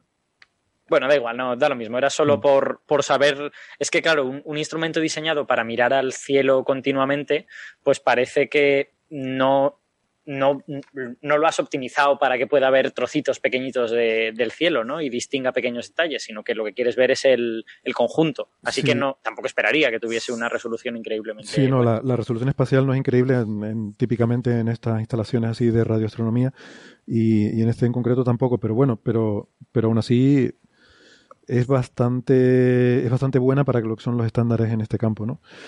Hmm. Bueno, yo lo voy a seguir buscando, ya, daré con él. Si es medio minuto, posiblemente sea suficiente para, bueno, dejarte un puñado de galaxias, ¿no? Como posibles, como posibles candidatas. Sí.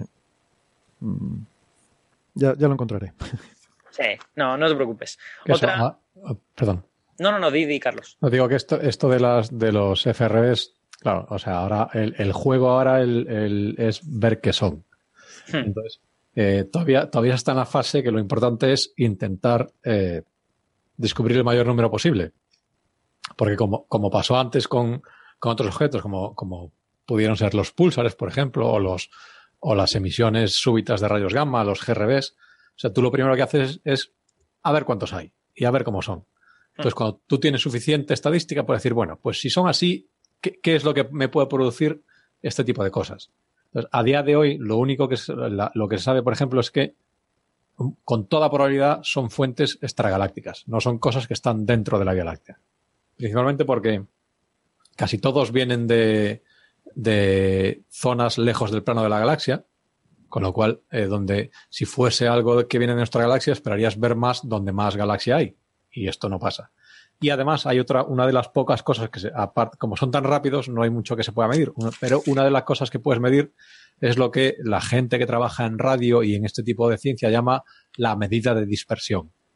Entonces, esto es básicamente, eh, bueno, o sea, te está llegando luz de, la, sea lo que sea lo que genera este FRB, a ti te llega la luz en, forma de ondas de radio. Y la luz, como nuestros más eh, expertos eh, oyentes sabrán, se mueve a la velocidad de la luz. En particular, eh, se mueve, eh, si puede, se mueve a la velocidad de la luz en el vacío, que es C, lo que llamamos C. Pero el medio interestelar no siempre es vacío, casi nunca es vacío. Entonces, esta luz va atravesando nubes de lo que se llama el medio intergaláctico, que son, pues es, material que hay entre, las galaxias. Entonces, lo que pasa es que cuando esta luz atraviesa este medio intergaláctico, se empieza a mover un poco más despacio y cómo de despacio se mueve depende de la longitud de onda de la luz. Entonces, longitudes de onda mayores se frenan un poquito más que longitudes de onda más cortas. Entonces tú cuando, cuando te, llega esta señal, un poco mides en qué momento te llega qué longitud de onda. Entonces, viendo, eh, digamos, eh, el, retraso entre las longitudes de onda cortas y las longitudes, longitudes de onda largas, te haces una idea de a través de cuánto material tuvo que pasar esta señal hasta que te llega a ti. Entonces, eso también te da una pista de que, si claro, tienen esta, esta, medida de dispersión es muy, muy grande, ha tenido que atravesar un montón de nubes de electrones, con lo cual es muy poco probable que eh, eh, sea, sea de nuestra propia, galaxia. ¿Permite estimar distancia eso? ¿O como tienes que saber la densidad del medio? Muy, muy, muy a ojo, muy a ojo. O sea, sí, te, te, permite, pero vamos, en plan de. Sí, te permite decir miles de millones de años luz. Sí, sí, o sea. En ese plan. Que una cosa, ya, ya encontré el numerito. Fui al, al Telegram, al, sí, al Telegram donde ellos publicaban la, el descubrimiento. Y efectivamente eh, acerté a media cuando dije que era medio, medio minuto, porque en realidad es medio grado. Así que Acerté el número. El, el medio estaba bien. Medio te faltaba la unidad. Exacto. Me, me pasa mucho. A veces acierto el número y fallo en la unidad. Pero bueno. Eh, y Sabes que eso le pasa a cualquiera que se equivoca. Basta con definir una unidad apropiada al número que has dicho y ya está. Exactamente. Que mm, otra cosa curiosa sobre estos FRBs es que se ha estimado eh, por el número de ellos que hemos detectado y por la probabilidad que hay de detectarlos, porque no, no estamos buscándolos continuamente en todo el cielo y tal, se hacen números de cuántos tiene que haber para que hayamos detectado estos 30 o así que hayamos detectado, eh, y sale que debería, debería, eh, o sea, deberían llegar a la Tierra miles de ellos mm, cada día. Ese es un poco el, eh, Sí. el número que hay, ¿no? Por la, eso- la estimación creo que es en todo el universo hay uno por segundo. Es la estimación así ahí. En el universo O sea que la mayoría se nos están escapando, básicamente. Sí, sí. Claro. Por eso digo que no es extraño en cuanto este instrumento ha empezado a funcionar, pues que haya detectado uno, ¿no? Eh, porque es- Mm. están ahí, eh, los FRBs están ahí fuera. Pero se nos, se nos escapan porque los instrumentos no están encendidos o no están mirando a todo el cielo a la vez, o porque a lo mejor son muy débiles o alguna cosa de estas. Porque no están mirando se todo el escapan cielo. por muchas cosas. Se te escapan porque algunos son muy débiles, otros emiten en longitudes de onda que tú a lo mejor no puedes ver, otros emiten desde zonas del cielo que tú no puedes ver, a lo mejor por eso, pues a- al otro lado de la galaxia, que tú nunca lo vas a ver porque tendría que atravesar un montón de cosas. O sea, es que no estamos mirando en radio a todo el cielo todo el tiempo. En- Entonces, el hecho de que alguien haya estado mirando a algún sitio o algo en una determinada banda y haya pillado un FRB, pues eh, es una casualidad un poco, ¿no? Pero de esa casualidad, pues te hace una idea de cuál es la probabilidad de que, de que los haya en general, ¿no? Ya. Em, yo tenía, quería. Eh, ah, sí, sol- solo quería comentar de esto del medio grado que tú has dicho para que nuestros oyentes se hagan una idea. Eso quiere decir que lo podemos localizar en una superficie en el cielo que es más o menos el tamaño de la luna llena o, de, o del disco solar, ¿no? Mm. O sea que es bastante grande realmente. Con eso no lo localizas demasiado bien. No, no demasiado bien. Bueno, ¿qué se le va a hacer? Mejor es saber que existe y no tener muy claro dónde está que no saberlo, ¿no? Pues sí, pues sí. Pues, pues nada, ya tenemos aquí otro instrumento para, para ver más eh, Fast Radio Bursts, pero vamos a pasar al siguiente tema del día, que si no se nos va el tiempo y nos vamos, vamos a terminar partiendo el récord y tampoco queremos eso. Este, este tema es uno que me enteré yo hace unos días, porque estaba yo leyendo sobre cosas de paleontología, y me enteré de un artículo que me parece fabuloso, desde luego es de los que más me han gustado a mí en paleontología en, los últimos meses, pero porque a mí me gustan mucho estas épocas, que es un artículo no sobre dinosaurios ni sobre los eh, animales de estos a los que estamos acostumbrados, sino sobre cosas muchísimo más antiguas, que es eh, de, no sé si os sonará lo que se llama la biota de Ediacara, o a veces se le llama la fauna de Ediacara también. ¿Habéis oído hablar de ella? De, yo sé que será así, por ejemplo. Yo no. Héctor, Héctor dice que no, Carlos tampoco. Pues es, estos son eh, seres que no nos atrevemos a llamarles animales eh, todavía, que son más antiguos que los fósiles identificados como animales de manera fehaciente. Para, para, que nuestros oyentes se hagan así un poco una composición de lugar, nosotros vivimos ahora mismo en una, en una era que se llama cenozoica, ¿vale? Antes de eso vino el Mesozoico, que es el de los eh, dinosaurios, y antes de eso vino el Paleozoico, ¿vale? que es, se supone, la, la, época en la que los animales empezaron a florecer y se convirtieron en formas muy diversas, colonizaron la Tierra y todas estas cosas. El Paleozoico empieza con una época que se llama el Cámbrico, ¿vale? El Cámbrico es tradicionalmente, desde hace como siglo y medio, eh, o dos siglos incluso, se considera la época en que empezaron a aparecer los primeros animales. Tú a principios del Cámbrico tienes un fenómeno que se llama la explosión del Cámbrico. En la explosión del Cámbrico tú pasas de no tener ningún fósil fácilmente identificable o incluso, si nos ponemos hace siglo y medio, no tenían ningún fósil, a de repente tener fósiles de todos los grupos de animales conocidos, tanto de artrópodos como de ya cordados, como nosotros. Los, los cordados es el grupo al que pertenecen los vertebrados. No, pues no ves vertebrados, pero ves cosas que se parecen a peces muy primitivos, ves cosas que se parecen a medusas, ves cosas que se parecen a esponjas. O sea, vas viendo todos los grupos de animales ya, desde luego todos marinos, porque en aquella época estamos hablando de hace eh, 500 y pico, 520 millones de años, 500, 550 millones de años. En aquella época no había todavía animales en tierra, de hecho ni siquiera probablemente había plantas o hongos en tierra, ¿no? Estaba toda la vida en el mar. Eh, entonces, esta explosión del Cámbrico tradicionalmente se consideraba el inicio de los taxones conocidos, especialmente en animales. En plantas, bueno, podríamos decir que hay algas un poquito más antiguas y cosas así.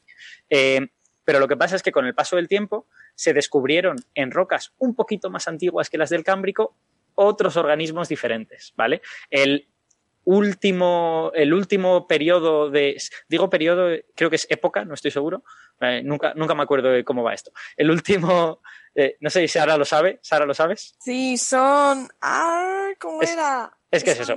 Bueno, da igual. Eras, son las eras, ¿no? Era, era es el paleozoico y, todo esto. Pero los siguientes no me acuerdo, son periodos, épocas, bah, nunca me acuerdo. Da igual. Yo es que Eh, tengo un lío, sinceramente, me lío. La cuestión es que el, la- el periodo de tiempo equivalente al cámbrico, anterior al cámbrico, se llama periodo de Diacara, ¿vale? Y es el último de otra era que es el neoproterozoico, ¿vale? El, el- el proterozoico no es tan conocido como el paleozoico, todo esto, pero también está ahí y también pasaron cosas interesantes. Y al final del proterozoico, pues está esta, este periodo que se llama de Diacara. Y resulta que, en, sobre todo a partir de los años 50 del siglo pasado, se descubrieron en rocas de este periodo de Diacara eh, una serie de organismos extraordinariamente bien conservados en unas rocas que son muy especiales, en las que se conservan muy bien los tejidos blandos. Normalmente nosotros los fósiles solo tenemos fósiles de tejidos duros, de cosas como huesos. eh, a veces, pues yo qué sé, podemos, podemos tener alguna cosa un poquito más, más blanda que un hueso, pero es difícil tener cosas más blandas todavía. Sin embargo, hay ciertos tipos de rocas, ciertos tipos de estratos que se llaman con una palabra alemana muy fea, que es legastete, ¿vale? que los Lagerstate, dicho así de, de mala manera.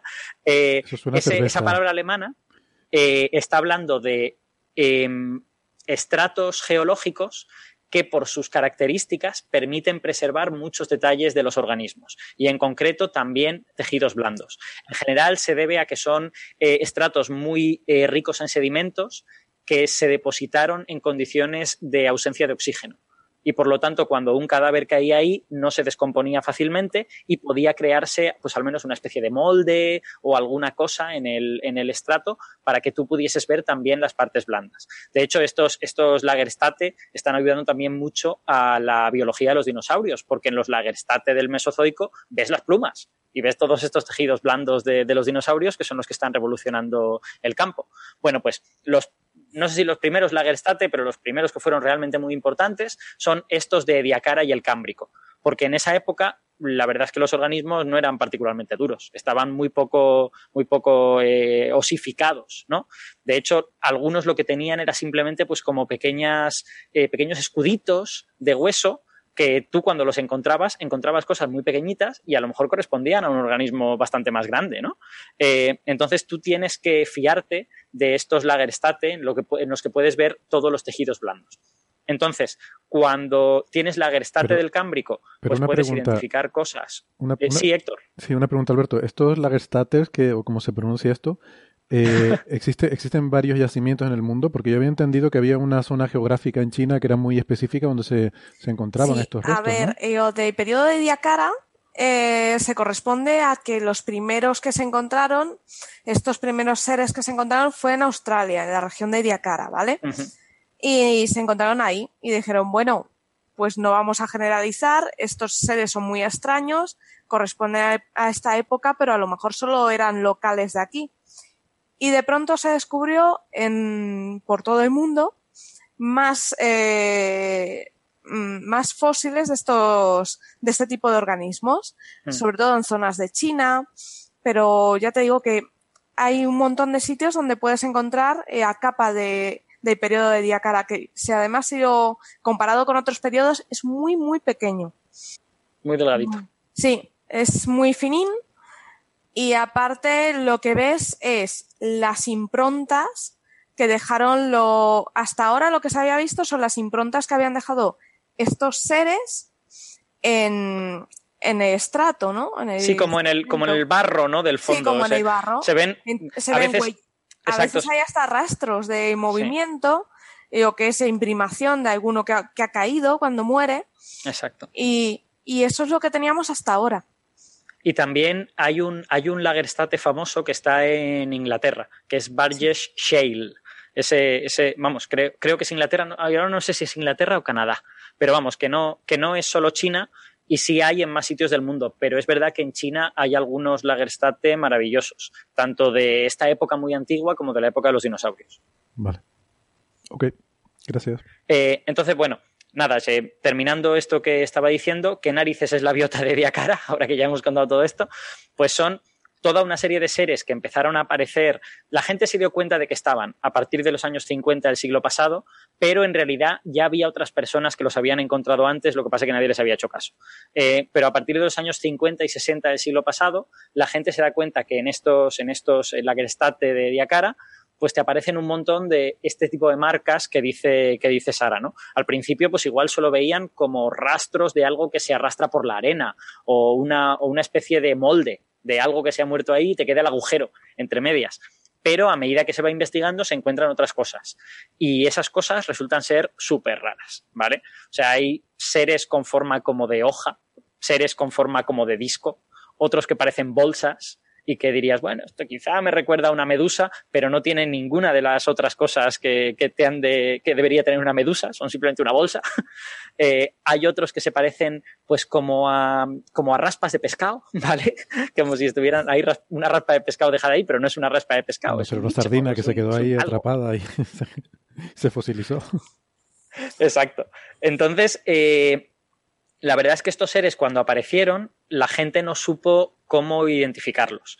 Y puesto que en el Cámbrico aparecían de repente todos los taxones que sí sabemos identificar bien, muy poquito después, apenas 50 millones de años después, pues mucha gente pensó, vale, esto es una serie de seres mm, pluricelulares que había ahí antes y debió de haber un fenómeno, un, evento de extinción, esos seres desaparecieron y entonces tomaron el relevo todos los taxones que ya conocemos que, digamos, conquistaron la Tierra. ¿no? Este era el, eh, el relato que la gente hacía hasta hace muy poco tiempo.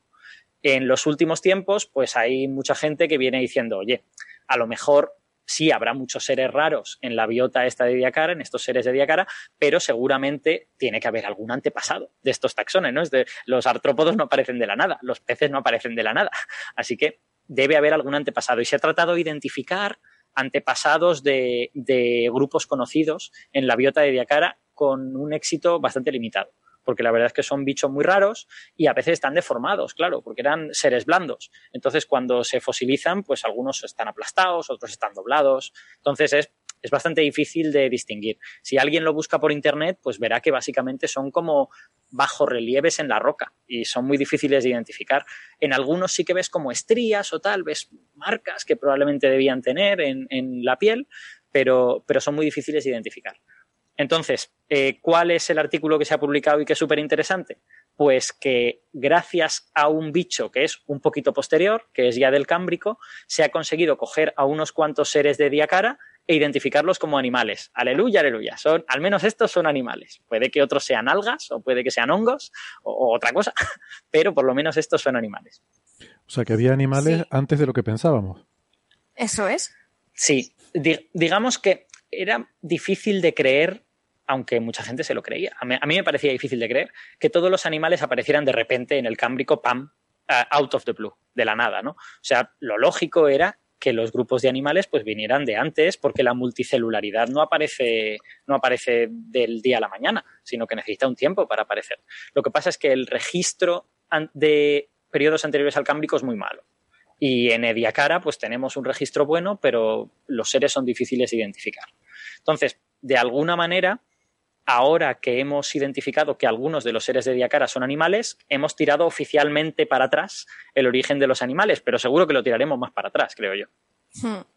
Sí, bueno, lo importante de este hallazgo es que se ha descubierto en el Cámbrico un bichete Sí, que, cuyo fósil, además, muy bien conservado, porque ya tienes volumen, o sea, ya sabes cómo era en 3D, puedes ver por dentro cómo eran, o sea, se ve que tiene una cavidad interna, y este bichete, haciendo comparativa, han visto que corresponde con fósiles de Diacara. O sea, que ahí, eh, haciendo la comparativa con algoritmos de búsqueda informada, con que para que sean más rápidos y mejores han metido un poquito de, lo diré, bueno, un poquito de probabilística, ¿vale? Eh, entonces, eh, pero ha dado unos resultados muy buenos y efectivamente, si tú pones ambos fósiles, son clavados. Se parece bastante. ¿Eso qué nos quiere decir?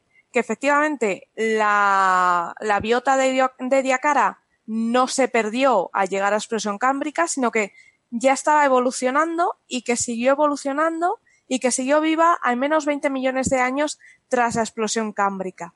Luego, aparte de toda la cantidad de fósiles que han encontrado unos 200, indica que no eran un grupo marginal, sino que era un grupo que estaba bastante, bastante extendido. O sea que esa eh, sensación que teníamos o eso que se creía de que la biota de Diacara desapareció eh, sin dejar rastro tras la explosión cámbrica, pues no, no es cierta. Hubo un periodo en el que estuvo conviviendo.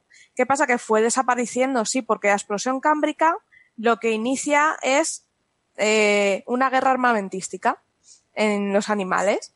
Digamos que de repente un animal es una mutación que tiene una, una concha y eso no hay un dios que se lo coma.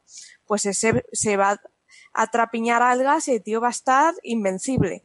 De repente muta otro animal y es capaz de comerse esos animales, ¿no? Digamos que es eh, una, una batalla. A ver quién desarrolla, no nos pongamos en el sentido lamarquiano, ¿vale? No desarrollamos porque nos venga bien.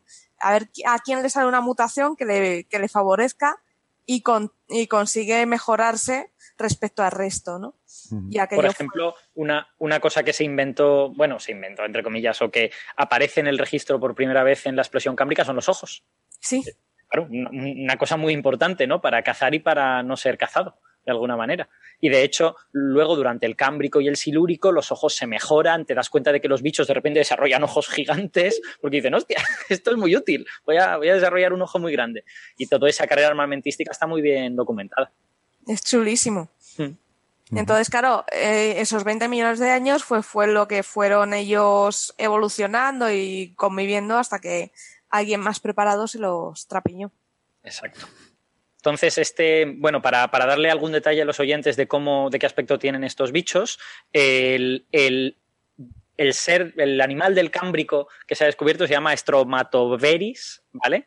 Y tiene básicamente, tiene una forma parecida a una pluma, ¿vale? O sea, yo, tiene como una especie de eh, eje central y de ese eje central salen ramitas y esas ramitas tienen otras ramitas más. Y tú cuando lo ves tiene una forma parecida a una pluma, solo que digamos que las plumas tendrían dos, eh, dos haces que salen en direcciones opuestas del eje central y que forman algo plano, mientras que este bicho podría tener más.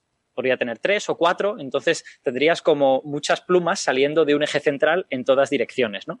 Y probablemente sería algún filtrador de agua. O sea, son todos seres marinos, probablemente estaría eh, pegado al fondo con el pie y el agua pasaba por ahí y él filtraba pues bacterias o nutrientes o lo que quiera que hubiese ahí. Entonces, esta, esta estructura, como en forma de pluma, eh, los biólogos no le han llamado pluma, les han llamado petaloides. Y el grupo, pues, ha pasado a llamarse petalonámidos, ¿vale?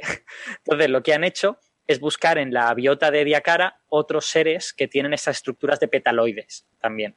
Y se han encontrado que metiéndolo en esta, en esta máquina, en este algoritmo informado del que habla Sara, pues es, es, muy gracioso porque tú a este algoritmo le dices, mira, te voy a dar el Stramatoveris del Cámbrico, te voy a dar estos otros bichos de Diacara, pero para, para asegurarnos de que no te lías, te voy a dar un alga y un hongo y un protozoo y un no sé qué. Y a ver si tú me los identificas como cosas distintas, porque si me lo pones todo junto, entonces que el algoritmo no sirve para nada.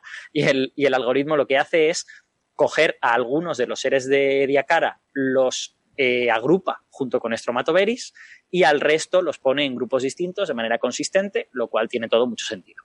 Entonces, te, desarrolla una especie de árbol filogenético en el que tú puedes coger ciertas especies de diacara y decir, pues mira, estas pertenecen al mismo grupo de animales que Stromatoveris, a estos petalonámidos, y por lo tanto son animales, porque Stromatoveris es un animal y por lo tanto estos también. Hay que recordar que las esponjas son animales, ¿vale? Que no, cuando pensamos en animales no tenemos que pensar necesariamente en un pajarito, sino que cosas que no se mueven apenas, como las esponjas, son también animales, ¿no? Uh -huh.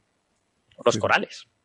Sí, de hecho, esta investigación también ha servido para saber que eran animales, porque han hecho también análisis de terreno y han visto que era una zona muy rica en materia orgánica Entonces, al ver que eran seres filtradores, dice una planta no filtra. Claro. Y un Una planta lo que quiere es sol, ¿no? Efectivamente. Entonces, estos estaban filtrando, dices, ah. Así que eso es lo que demuestra que eran, que eran animales. Exacto. Lo que no sabemos es quiénes serán el resto de, de- de la biota Claro. de Diacara. Que usamos biota precisamente para no sugerir que son animales, ¿no? O sea, en el momento en que no se sabía lo que era, la gente dijo, voy a usar una palabra neutra. Biota. Seres vivos de, de Diacara, ¿no? El- El resto, pues no sabemos lo que serán. Quizá algunos sean hongos, a lo mejor algunos sean mm, protozoos muy grandes. Hay, hay algunos bichos de Diacara que tienen varios centímetros que se cree que son células gigantes de protozoos, ¿vale? Hoy, hoy en día hay protozoos gigantes. Hay un bicho que se llama xenofióforo, que es una célula de, me parece que es 15 centímetros, básicamente. O sea que, bueno, son, son grupos que no son ab- abundantes, pero que han existido desde hace tiempo. Bueno, hoy en día nuestras eh, células de, de- de la fibra muscular pueden llegar a medir centímetros, ¿no? Efectivamente, exacto. Lo que pasa es que esas no son independientes, pero sí, sí. Eh, o sea, Sí, que- puede haber decir que no células es tan- que sean muy grandes y que- esas se pueden fosilizar. Que no es tan raro pensar en células tan no grandes. es- no tiene muchos detalles. Bien, bien. Pues, pues ya está. Yo creo que ya, ya hemos contado muchas cosas. A mí me gusta mucho esto porque me gusta mucho el origen de la vida más antiguo, ¿no? O sea, así como la evolución es muy bonita, pero estas épocas son épocas muy oscuras, en las que es muy difícil saber nada. O sea, realmente eh, la gente habla del Boring Billion, que es la, la época entre hace mil millones de años y hace dos mil millones de años. Porque en esa época apenas hay registro y nadie sabe lo que pasó. O sea, ahí mm, las, el relato tradicional era que ahí no pasó nada. Que bueno, que la vida era unicelular y que, en fin, que no se les ocurrían muchas ideas y estaban ahí, pues, unicelulares y tal. En los últimos años se han ido descubriendo cosas, ¿vale? Algas pluricelulares, otras cositas y tal. Eh, Entonces, ese boring billion, ese mil millones de años aburrido, pues ya no está siendo tan aburrido. Y esto está muy bonito, ¿no? Porque todo esto prepara el camino para irnos más atrás en el tiempo. Qué guay. Eso A mí, es. me, ¿sabes lo que me gusta de todo este periodo?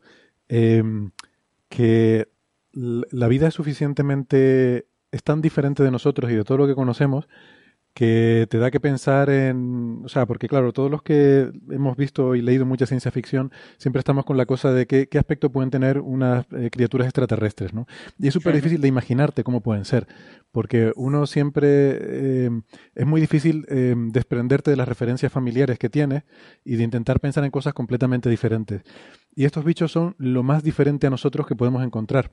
Entonces, yo me imagino, si, si yo tuviera que escribir una historia en la que me obligara, me pusieran una pistola en la cabeza diciéndome, describe alguna criatura extraterrestre, e intentaría inspirarme en este tipo de, de referencias de esta vida primigenia, porque creo que es lo más diferente y lo más raro que podemos pensar. Exacto. Y de hecho, no sabemos qué habría pasado si la evolución no hubiese favorecido. O sea, quiero decir, está claro que estructuras como ojos eh, son útiles, ¿no? O estructuras como músculos que te permiten moverte son útiles. Pero esas estructuras le pueden salir a un bicho con forma de bolsa o le pueden salir a un bicho con forma de pluma, como este petalonámido. Entonces, no sabemos lo que habría pasado si los ojos los hubieran inventado otras, otros grupos, ¿no? A lo mejor serían ellos los que se habrían llevado el gato al agua. Entonces, para no perder la, ya que estamos yendo muy atrás, tenemos otro artículo de más atrás todavía, que ya se adentra en este, en este Boring Billion y que vamos a comentar brevemente, tampoco nos vamos aquí a volver locos, pero hay un artículo muy bonito que yo creo que Sara se ha mirado, que habla de los mares de hace 1.100 millones de años. Pero Fijaos bueno, que ahora estábamos en... Más biología, pero eh, otro artículo de biología en Coffee Break. Es que me, me has dejado que yo sea el director del programa y claro, bueno, estoy aquí... realmente hay biología, biología, más bien es química, porque lo, han- lo que han encontrado. Estoy de acuerdo, estoy de acuerdo. Esto es más ah, Yo, yo lo que veo aquí, lo que faltan todos estos estudios es saber si todos estos bichos te pueden morder o no. Yo creo que lo tenían chungo. Estos, antes del Cámbrico no había dientes, ni, ni tenazas, ni nada. Yo creo que Carlos lo dice porque está pensando en hacer una película. Y si te pueden morder, Yo creo que te comerían a lametazos. Es otro, otro tipo de película que se puede hacer. Sí, sí. Es una muerte un poco aburrida, ¿no? Porque está ahí el bicho filtrándote, pues aquí estoy. Dios mío, las esponjas filtradoras. Carlos, Carlos está pensando en pulpo, seguro. Si no, con eso me- venga. Tiene Vamos. mucha más chicha para las películas. Bueno, pues cuéntanos, cuéntanos qué dice este artículo de Bueno, los mares de hace 1.100 millones de años. Pues hace mil, lo que han descubierto es que hace 1100 millones de años, bueno, un estrato de esa época, han descubierto una cosa que se llama porfirinas. ¿Y qué es la porfirina? La porfirina es el registro fósil de la clorofila. O sea, han descubierto que algo estaba haciendo la fotosíntesis allí y han empezado a buscar. No hay restos de algas porque las algas aparecieron mucho más tarde. Empiezan a buscar y han visto que efectivamente todo esto lo producían bacterias. Eh, esto es algo que se intuía hace años, pero ahora esto, este descubrimiento lo ha confirmado, ¿no? Que hacían la fotosíntesis y las bacterias y eran los productores de energía hace 1100 millones de años. Bacterias, fotosíntesis, que- esto es biología, no me engaña. Es un poquito de química, A ver, porque eso, la pobre bacteria estaba ahí, era, hacía sus experimentos con la quimicefa y esa iba la, foto- la fotosíntesis. Bueno, para, pues que, para, que veas, para que veas que es química, eh, esto de que las porfirinas son el fósil de la clorofila, o sea, básicamente es que se fosilice una célula no es imposible, pero muy difícil. Entonces, eh, tú podrías tener fósiles de estas bacterias, pero eso es súper complicado y no siempre lo tienes. Ahora bien, donde ha habido un montón de bacterias de estas y ha habido un montón de estructuras similares a la clorofila, cuando eso se cubre con sedimentos, eh, la clorofila se degrada y se convierte en cosas. Entonces, las porfirinas son una familia de compuestos químicos a las que se sabe que se terminan degradando las cosas que tienen mucha clorofila. Entonces, son como un marcador químico de que ahí había algo parecido a clorofila, ¿no? Eso es, de que ahí alguien estaba haciendo un cambio climático de la leche.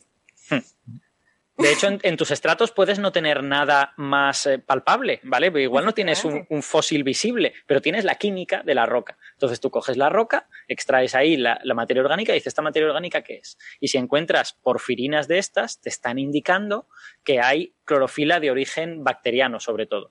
Los, eh, ah, sí, te tengo que hacer una mini corrección. Las algas ya existían hace 1100 millones de años. Lo que pasa es que eh, se cree que no estaban distribuidas, eh, por, o sea, que no eran el organismo principal de los mares.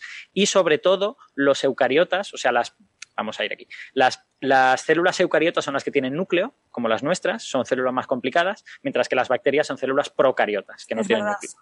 Entonces, los eucariotas, cuando se quedan en un estrato y desaparecen sus células, eh, la pared celular está hecha de, mm, bueno, eh, sustancias químicas emparentadas con el colesterol, ¿vale? El Hmm. colesterol que siempre decimos que es malo es la pared de nuestras células en muchos casos, ¿vale?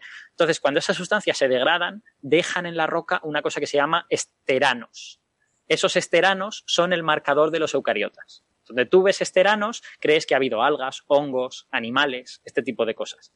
Y sin embargo, en estos estratos llenos de porfirinas no hay nada de esteranos. Entonces, esa clorofila no estaba asociada en principio a algas, sino que debía estar asociada a otra cosa. Pudiera ser que se hubiesen perdido, igual nos ha hecho la puñeta a la naturaleza, pero esperamos que no. No, no, es verdad, porque los, digamos que las células con el núcleo diferenciado, los eucariotas, aparecen hace 800 millones de años, Hmm. que es el reino protista. Entonces, hace 1100 se cree que lo que había era bacterias primitivas con, pues eso, que hacían la fotosíntesis, con, no tenían orgánulos muy diferenciados, sino que era un poquito, Esa, Una esa cosa- clasificación ya te digo yo que la vamos a cambiar, porque ya hay fósiles de algas de 1.200 millones de años, de 1.600 el año pasado hubo, hace un año y un año, un año y algo, hubo algo de un alga, o sea, unos fósiles en los que sí se veían las células, era increíble, unos fósiles de 1.600 millones de años en los que ves las células y tenían una estructura muy parecida a las algas rojas y de hecho incluso veías estructuras dentro de las células, era la leche. Esos fósiles que creo que se encontraron en, no sé, en China o en la India, yo creo que fue en la India, eran realmente la leche. Entonces, eso va a cambiar este registro y los eucariotas vamos a poner el origen más hace Un 2.000 poquito más millones. atrás, Sí, sí, más hace 2.000 millones que hace 800. Pero es verdad que tradicionalmente se decía que hace 800, quizá 1.000. Hmm. No, no, la verdad es que esto lo que nos indica es que el tema de la biología, el saber el origen de, de los seres vivos, esto está cambiando constantemente y sobre todo en cuanto vamos mejorando las técnicas para hilar más fino y para descomponer mejor los estratos. Exacto, fijaos que ya no estamos yendo a fósiles, estamos yendo a la química de las rocas y de ahí estamos sacando, en mi opinión, casi de donde no hay, ¿no? Esto es casi magia. Y unos señores cogen una roca en la que no hay nada, hacen un análisis químico y dicen, aquí debe haber bacterias. Bueno, de hecho se sabe que había hace 3.500 millones de años, había bacterias que ya estaban haciendo sus, sus cositas. Se sospechaba que fueron las que hicieron el cambio climático, o sea, las que, bueno, no cambio climático, sino un cambio en nuestra atmósfera. Eh, Teníamos una atmósfera sin nada de oxígeno, de repente aparecen estas bacterias que no les, que les molaba el CO2 y lo consumían y generaban oxígeno, hacían una fotosíntesis y, y fijaban el carbono. ¿Y cómo se han descubierto? Pues porque se descubrieron rocas, rocas en forma de pelota y decían, ¿y esto qué es? Y eran que las bacterias fijaban el carbono, se hacía una capa de bacterias muertas, que eran una capa de carbono, bacterias vivas que estaban por encima, volvían a hacer otra capita, la pelota se iba engrosando, se iba engrosando, y esas pelotas están ahí, en el registro fósil. Y pelotas de esas, ese tipo de organismos que se llama eh, estromatolitos, se pueden encontrar actualmente en la zona de Australia. Hay seres de estos vivos actualmente. que no es muy son más- gracioso porque son, son playas en las que salen eh, piedras con forma de, de pelota aplanada, ¿no? Y dice, ¿esto qué será? Está, está hecho como para ir saltando de la una a la otra. Y son colonias de bacterias que llevan allí, no sé, 100 millones de años haciendo la, la bola esa. Están ellas ahí a su bola. Como Bacteria a su bola. Bueno, pues nada, que de, este, que de este paper nos ha de quedar que sabemos muy poco del Boring Billion, pero que según parece, hace 1.100 millones de años los mayores productores del océano eran bacterias y no eran algas. Hoy en día los mayores productores de oxígeno eh, son, son algas, son algas, eh, algas marrones, algas unicelulares que hay en los mares, pero en aquella época eran bacterias. Y eso tiene una influencia en cuanto al ecosistema, porque si tú quieres tener seres pluricelulares grandes, necesitas que puedan comer algo suficientemente energético. Y las células de la bacteria no son particularmente buenas para eso. O sea que digamos que de alguna manera los animales pluricelulares se desarrollaron cuando también tenían algo que comer, cuando las algas se habían desarrollado lo suficiente como para eh, reinar en los mares. Y a lo mejor en esta época no estamos viendo fósiles pluricelulares grandes porque no tenían nada de qué comer. O a lo mejor no. O sea, realmente lo que tenemos es porfirinas en una piedra. Pero con esto es con lo que estamos intentando reconstruir la historia. Eso es. Muy bien. Pues, Pues- pues pues nada, pues si queréis pasamos al siguiente punto del orden del día. ¿Os parece bien? Ujú. Madre mía, esto parece una reunión de comunidad. Pues el, bueno, yo os recomiendo que vayáis a señalirruido.com porque ahí ha hecho Sara una especie de esquemita de todas estas cosas de la antigüedad de hace más de 500 millones de años y vais a poder ver los diferentes organismos cuando aparecen y es un esquemita muy claro y está muy bien. Y lo vamos, lo vamos a poner ahí como, como un pantallazo. Sí, gracias, Sara. Para, Eh, los, para los que no sabemos nada como yo, viene muy bien, sí. Y nada, ahora vamos a pasar a una de nuestras secciones favoritas, que es esta. Aquí comienza señales, Señales, señales de los oyentes. de los oyentes, de los oyentes,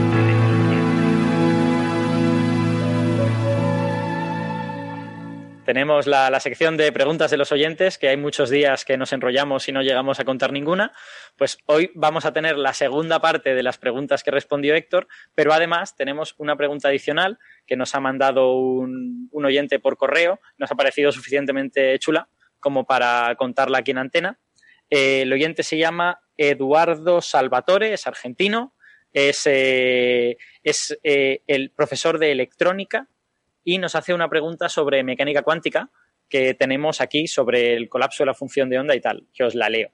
Eh, nos dice Eduardo, ¿cómo saben que la función de onda ya no está colapsada en el proceso de preparación de las dos partículas? Me explico lo que quiere decir. Eduardo está hablando del entrelazamiento, ¿no? De estas pares de partículas que se crean en un estado conjunto y que luego tú separas una partícula de la otra, te llevas una a Marte y dejas otra en la Tierra, y cuando mides eh, y sabes cómo, en qué estado está una de las dos partículas, por ejemplo, ese estado puede ser su spin. Y sabes que cuando una partícula tiene spin hacia arriba, la otra tiene hacia abajo. porque la función de onda colectiva tiene spin cero. Entonces, si una tiene spin hacia arriba, la otra debe tener hacia abajo. Pues te has llevado una a Marte, mides, te da spin hacia arriba y en ese momento se produce lo que se llama en jerga de física cuántica el colapso de la función de onda. Es decir, la función de onda ha decidido que es la partícula de Marte la que está hacia arriba y por lo tanto la de la Tierra está hacia abajo. ¿Vale? Ese, ese proceso es un poco problemático ah, en, en la física clásica porque parece que eso se está produciendo de manera instantánea y que algo está viajando entre la Tierra y Marte, entre Marte y la Tierra en este caso, eh, a velocidad infinita. Y eso no mola nada en relatividad, porque en relatividad nada puede viajar más rápido que la luz, ¿vale? Entonces, lo que nos pregunta Eduardo es, ¿cómo sabemos que la función de onda no ha salido ya colapsada de la Tierra? Que cuando te has llevado la partícula a Marte, pues ya estaba colapsada la función de onda y aquí no hay nada que se mueva a velocidad infinita y que no pasa nada, ¿no? Y de hecho nos dice, ¿cómo se tiene la seguridad de que el colapso se realiza en el momento de la medición? Si antes de medir no hay forma de que uno sepa en cuál de los dos estados está cada partícula. Es una pregunta muy sensata, porque realmente el estado de entrelazamiento lo que te dice es, si una está para arriba, la otra está para abajo, pero no sabes cuál está para arriba y cuál está para abajo. Entonces, hasta que no mides, no sabes, no sabes cómo han de estar. Realmente son preguntas muy sensatas. Entonces, eh, me, le he hecho yo aquí una respuesta tratando de explicar de qué va esto, pero es, pero es una pregunta bastante compleja, porque en el fondo lo que se está preguntando es si la función de onda es algo físico que acompaña a las dos partículas a donde quiera que van o si es otro tipo de cosa, ¿no? Esa es, yo creo que el fondo de la pregunta es ese.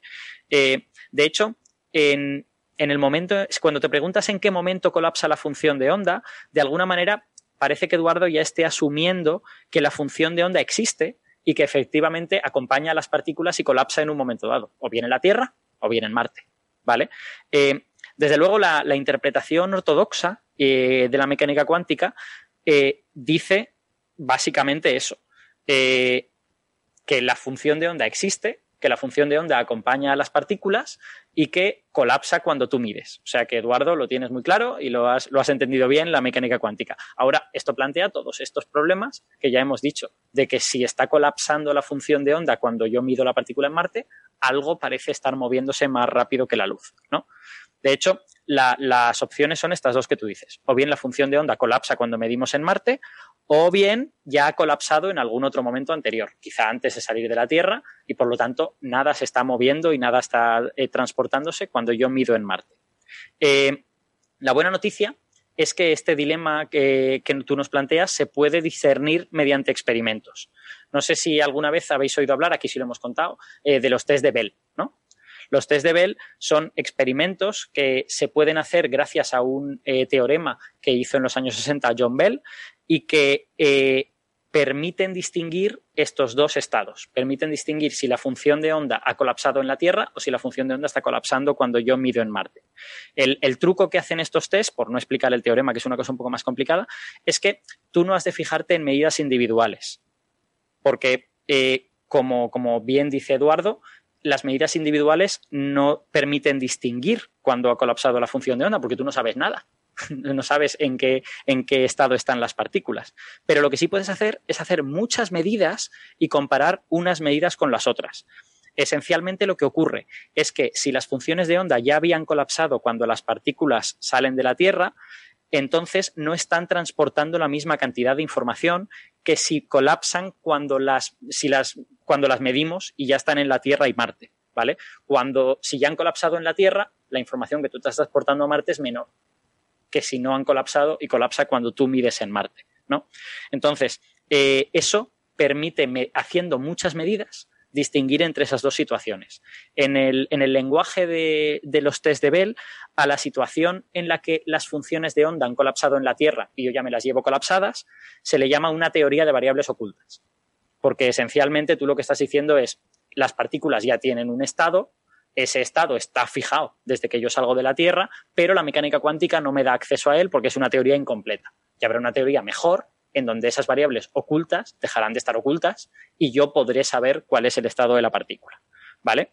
Eh, si las teorías de variables ocultas fueran ciertas, bueno, de hecho esto se llama variables ocultas locales, porque son locales porque las propiedades acompañan a cada partícula, ¿vale? Cada partícula tiene un estado bien definido y, tiene un, y le pertenece a cada partícula individual, ¿no?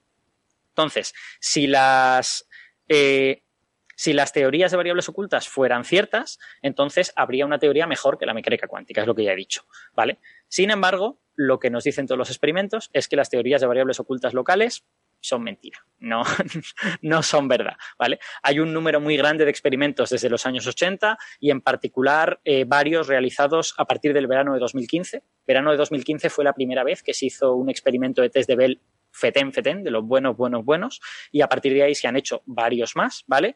Y todos ellos desmienten que la naturaleza venga descrita por variables ocultas, locales, ¿vale?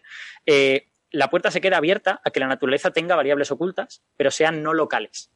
Eso quiere decir que eh, realmente cada partícula tiene una propiedad bien definida, pero esas propiedades pueden viajar más rápido que la luz.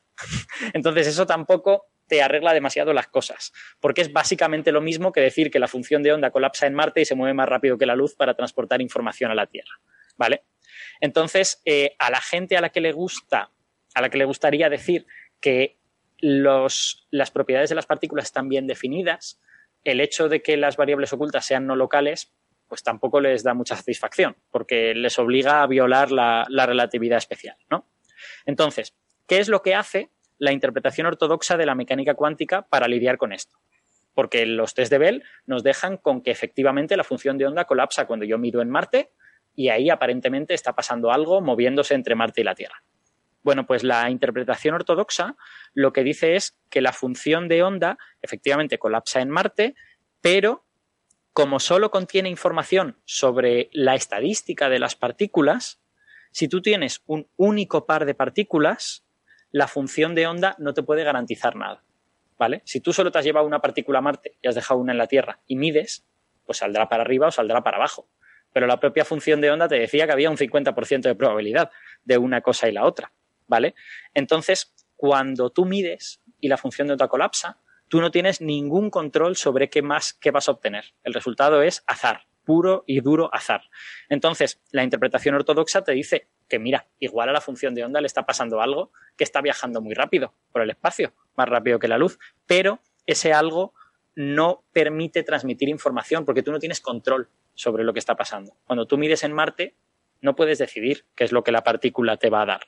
Entonces, eh, realmente la interpretación ortodoxa lo que, lo que te dice es que la pregunta de si algo está viajando más rápido que la luz en el colapso de la función de onda es una pregunta sin interés, porque tú no puedes transmitir información con eso.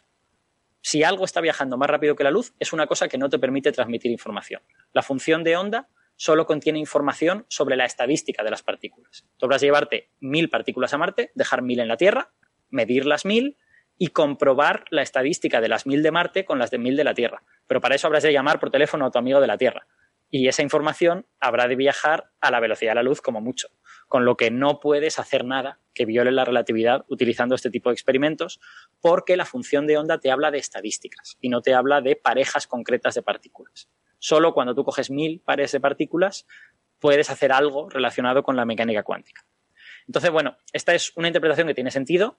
Eh, mucha gente la ha esgrimido a lo largo del tiempo. A mí me, me parece que está muy bien, pero te deja así es un poco complicada, ¿no? Te deja como, como con el paso cambiado, en plan de, pero entonces, ¿dónde están las propiedades de las partículas y qué está pasando aquí? O sea, te han, te han puesto un argumento por encima de lo que veías para, que, para poder argumentar que no está viajando información más rápido, pero sigues teniendo un universo muy extraño en el que aparentemente las funciones de onda ocupan espacios muy grandes y cambian muy rápidamente y todas estas cosas. Entonces, eh, yo no sé cuál es la, interpretación mejor de la mecánica cuántica. Eh, a mí esta que te he contado me satisface, porque creo que tiene sentido. Si no puedes transmitir información más rápido que la luz, quizá te estás preocupando de algo que no es, no es tan interesante en el fondo, pero hay otras interpretaciones que permiten ver esto de otra manera. Por ejemplo, por no, por no extenderme más, que ya estoy hablando un montón, eh, eh, hay interpretaciones que lo que te dicen es que la función de onda no es una característica objetiva que viaja junto con las partículas y que es igual para todo el mundo, sino que la función de onda es una especie de eh, manera de codificar lo que tú sabes sobre los sistemas físicos. En, el concreto, en concreto, sobre el sistema de dos partículas, tú lo que sabes es que si una está para arriba, la otra está para abajo. Y eso es lo que la función de onda te dice. ¿Por qué? Porque es tu estado de conocimiento sobre esas partículas. Entonces, claramente, cuando tú te has llevado una Marte y mides, pues claro que la función de onda cambia de manera instantánea, como que tu conocimiento sobre el estado de las dos partículas ha cambiado. Y ha cambiado justo en ese instante. Entonces, en estas interpretaciones, de las cuales, pues a lo mejor la más, la más famosa es una que se llama eh, bayesianismo cuántico, eh, en estas interpretaciones a nadie le debe extrañar que la función de onda haga cosas raras, porque es algo subjetivo asociado al observador. Entonces, cuando el observador cambia su estado de conocimiento sobre el sistema, cambia la información que uno tiene sobre el sistema, la función de onda también cambia de manera instantánea. Eh, no sé si esto habrá ayudado a Eduardo. el resumen del asunto es, está totalmente descartado que la función de onda colapse al salir de la Tierra y llegue a Marte ya colapsada. Tienes que lidiar con que lo que quiera que esté pasando pasa cuando tú mires. Y hay varias maneras de lidiar con ello. Está esta eh, manera complicada de, bueno, colapsa pero no transporta información con lo que no pasa nada. Y están todas estas interpretaciones de, sí, colapsa y no pasa nada, porque al fin y al cabo lo único que está cambiando es lo que tú sabes sobre el sistema y nadie debería extrañarse de que eso suceda. Espero que le valga a Eduardo. He hablado muchísimo más tiempo del que yo pensaba. no sé si queréis hacer algún comentario sobre esto. ¿Podría ser que al medir tú estuvieses digamos, bueno, afectando a esa función? Bueno. Eh, Al hacer la, eh, medición, ¿tú estuvieses provocando ese cambio?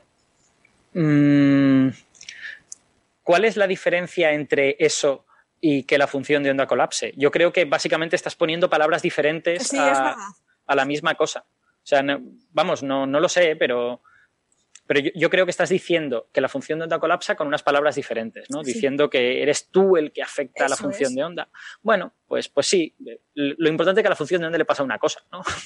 Sí, yo, creo, yo haría énfasis en, eh, porque creo que muchas veces el choque de esquemas viene con lo de que la relatividad te dice que nada puede viajar más rápido que la luz, y, pero es importante enfatizar lo que tú has dicho, de que lo que te dice es que no puede propagarse información eh, más rápido que la velocidad de la luz. Eso, eso es lo que lo que realmente eh, dice el principio ese de, de, inviolabilidad de la velocidad de la luz, que no puedes propagar información. Entonces, en esa interpretación de variables ocultas no locales, existe un mundo de variables ocultas en las que sí se puede transmitir información de, de forma instantánea, pero no viola nada porque ese mundo es oculto y no, no transporta información que nosotros, eh, a la que nosotros podamos acceder desde nuestro mundo, digamos, observable. ¿no? Es como que la función de ondas vive en otro mundo eh, en un mundo paralelo oculto estoy usando un lenguaje que es horrible para hablar de estas cosas, no debería, debería cortar todo esto que estoy diciendo, pero creo que es una... Puestos corta también lo que yo he dicho. no, pero creo que es una, una, forma de hablar de esto, ¿no? De las variables ocultas, de, de decir que eh, es una representación, supongo, al final de lo que realmente ocurre. No quiere decir que realmente ocurra eso, pero es una forma de entenderlo y que lo importante es que en ese proceso de, de colapso del entrelazamiento cuántico no se transmite información. O sea, el entrelazamiento cuántico no puede transmitir información. Eso es una conclusión importante que hay que sacar. Sí. A mí ya te, ya te digo que cuanto más pienso en ello, más me gustan estas interpretaciones en términos de información, ¿no? de, decir, no hay un ente misterioso llamado función de onda que acompaña a las partículas y es fantasmagórico y, colapsa pero no transporta información. Ese, ese ente fantasmagórico no existe. Lo que existe es lo que tú sabes sobre el sistema. Y cuando mides, lo que tú sabes sobre el sistema ha cambiado. Por lo tanto, tienes que cambiar la función de onda. La gente que está intentando hacer eso no ha sido totalmente exitosa todavía, porque para ellos el éxito total sería decir que la física cuántica es una teoría puramente informativa, solo sobre información, y que tú a partir de axiomas de información deduces la mecánica cuántica. Y eso no lo han conseguido todavía. Si algún día lo consiguen, ellos se considerarán súper exitosos. Y entonces tendrían una base muy potente para decir, mira, estas funciones de onda que tanto nos han rayado, en realidad eran solo expresiones de información. Pero eso todavía no se ha conseguido hacer de manera formal, aunque parece algo sensato y, razonable y no diré que resuelve, pero sí mitiga este tipo de eh, problemas metafísicos raros que, a los que nos lleva la mecánica cuántica. Pues si, os parece bien, podemos terminar el programa, o sea, podemos dar por cerrada la tertulia y terminar el programa con la grabación que tenemos de la segunda parte de las respuestas de Héctor a preguntas de oyentes, que la semana pasada tuvimos todas las que correspondían a cosmología y esta semana tenemos una especie de popurrí de, de varios temas. No sé si quieres hacernos un comentario antes de que escuchemos las respuestas o... No, agradecer de nuevo todas las preguntas y, pedir disculpas, como ya dije la semana pasada, si a lo mejor se me pasa alguna cosa o algún comentario, pero es que las, las respondí a posteriori eh, sin volverlas a escuchar a medida que las contestaba, ¿no? Así que igual se me ha pasado alguna cosita. Y lo que sí es importante es que había una pregunta que, como te decía a ti, Alberto, antes fuera de micro, que era sobre un tema un poco delicado porque sobre ciencias de la salud, que normalmente aquí eh, opinamos libremente sobre lo que nos da la gana, pero bueno, hay algunas áreas de la, del conocimiento con las que hay que tener un poco de cuidado. Bueno, en este caso la pregunta no era tampoco particularmente delicada, pero en temas de ciencias de la salud y en algún otro me gusta tampoco, o sea, me, me gusta informarme un poco antes de, de soltar cualquier barbaridad, por si acaso. Así que esta pregunta en concreto me pareció que estaba, en fin, que la podía responder, no era tampoco demasiado complicada creo. Pero por si acaso me asesoré con nuestra amiga Itaisa Marcelino, que es una colaboradora del programa, y consulté con ella también. Ella es doctora en ciencias de la salud, y consulté con ella para antes de, de publicar esta respuesta. Eh, así Perfecto, que sí, sobre ciencias de la salud y sobre construcción de túneles y autopistas, vamos a contestar solo sabiendo lo que decimos. Hola amigos de Coffee Break, soy Javier Rey desde Pontevedra. Como no estoy en redes sociales y siempre hago las preguntas por correo electrónico, por lo menos la voy a hacer de viva voz para no dar mucho más la lata. Hoy tengo una pregunta que es muy tonta, pero que surgió el otro día en una reunión de amigos, un poco como Iker Casillas, ¿no? Pero bueno, no, no quiero someterla a una encuesta por Twitter. La cuestión es, si te dan una fotografía de un sol sobre el mar, la típica fotografía que da postal y esto, si no sabemos de qué mar se trata, podemos saber si se trata de un amanecer o un atardecer, ya un sol que se está poniendo o que está emergiendo. ¿Hay alguna característica en el aire que haga que el, que el sol se vea diferente al amanecer que al atardecer?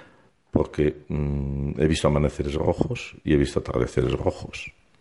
Bueno, ya sé que es una pregunta muy tonta y a lo mejor fuera del, del perfil y sobre todo del nivel de coffee break, pero bueno, como estamos en verano, bueno, nada más por el momento. Tengo más cosas, pero ya las iré, os las iré mandando.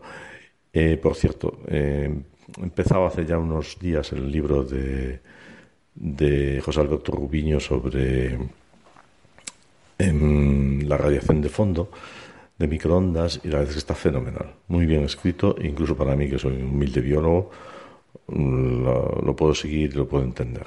Todavía mmm, no llevo suficientemente suficiente leído como para, para entender por qué, si es una reacción que se emitió cuando el universo tenía 380.000 años, eh, si eso se va a acabar alguna vez, esa radiación, o es eterna. Eh, si tiene que ver con si el universo es finito, infinito o qué. Esto ya os lo pregunté en otra ocasión, pero no, todavía no, no lo logro entender. Pero ya llegará el momento. Por lo demás, mmm, como siempre, muchísimas gracias por vuestro podcast que disfruto muchísimo y, y, os considero casi ya como amigos. A ver si algún día os podéis venir por Pontevedra y hacerlo aquí. Bueno, pues eh, nada más. Un abrazo a todos y buen verano. Bueno, pues muchas gracias Javier por tus amables comentarios y por la, invitación a visitar esa maravillosa tierra en Galicia. Eh, en cuanto a tus preguntas, eh, ya supongo que habrás visto que la, la, segunda pregunta ya la respondimos la semana pasada cuando estuvimos sacando eh, una selección de preguntas que habíamos recibido sobre cosmología eh, a raíz de, del episodio que hicimos sobre la misión Planck. Eh, le recuerdo a nuestros oyentes que esta, eh, toda esta batería de preguntas que estamos poniendo son eh, muchas de las preguntas que recibimos en los días posteriores a ese episodio.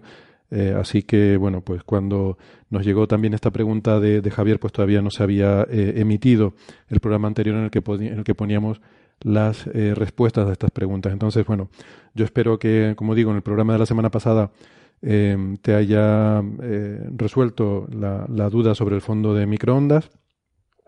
Y vamos entonces a pasar a la otra duda que planteabas, que es sobre las diferencias entre amanecer y atardecer que por supuesto eh, no es ninguna tontería, es de hecho una pregunta muy interesante eh, aunque seas un, humilde biólogo, como dices, me ha hecho mucha gracia eso.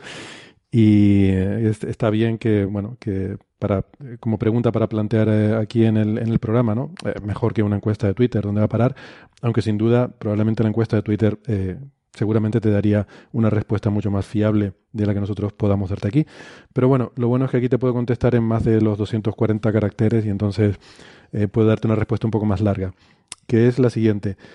Eh, efectivamente, el amanecer y el atardecer son muy parecidos. Básicamente tenemos la misma situación, que es que el sol está muy bajo en el horizonte y la luz que nos llega del sol tiene que atravesar mucha atmósfera para llegarnos. ¿vale? Esa es la principal diferencia. Cuando el sol está alto en el cielo, solo tiene que atravesar la atmósfera, digamos, en vertical, y por tanto es una capita muy delgada, pero cuando está bajo en el horizonte, en esos momentos de amanecer o atardecer, eh, la luz viene casi tangencialmente a la atmósfera, entonces atraviesa eh, una longitud muy grande de atmósfera. Y esto es lo que hace toda la diferencia, porque la, eh, la forma en la que el aire actúa o distorsiona la luz que nos llega es diferente para las diferentes longitudes de onda. Eh, en particular, la dispersión, que es el efecto más importante, es mucho más eh, fuerte en las longitudes de onda más cortas, es decir, en los colores azules, que en las longitudes de onda más largas, los colores rojos. Es decir, la dispersión afecta mucho más al azul que al rojo. Esta es la razón de que el cielo durante el día lo veamos de color azul. No voy a entrar en detalles, pero eh, al final, la razón última es que la luz azul se dispersa mucho más por las moléculas del aire. Y también es la razón de que el atardecer y el amanecer tengan ese color mm, rojizo que mencionabas, por, por, lo mismo, porque ahí en esa situación lo que ocurre es que la luz tiene que atravesar eh, una, una, gran longitud de aire, entonces los colores azules se dispersan, los perdemos del haz, y lo que nos llega del haz eh, de luz solar eh, es un haz que está mm, más eh, cargado de colores rojizos y amarillentos que de colores azules que se han perdido por el camino debido a la dispersión. Total, que me, he enrollado un poco, pero simplemente quería decir eso, que la atmósfera afecta de forma diferente a los diferentes colores y eh, esto es más pronunciado durante el amanecer y el atardecer porque la luz que nos viene del sol tiene que atravesar mucha más atmósfera. Entonces, hasta aquí todo sería lo mismo, es la misma situación, porque en ambos casos tenemos eh, el sol bajo en el horizonte y la luz atravesando mucha atmósfera. Desde ese punto de vista, dos fotos, que es lo que preguntabas, por ir al grano, si una foto del amanecer y una del atardecer serían indistinguibles. En principio sí, porque todo es, em, todo, eh, o sea, las tonalidades de los colores, etcétera, la forma del sol y demás, eh, la, manera en la que el sol se deforma por esta refracción diferencial al bajar eh, cerca del horizonte sería la misma. Solo hay una diferencia un poco sutil que es la temperatura del aire.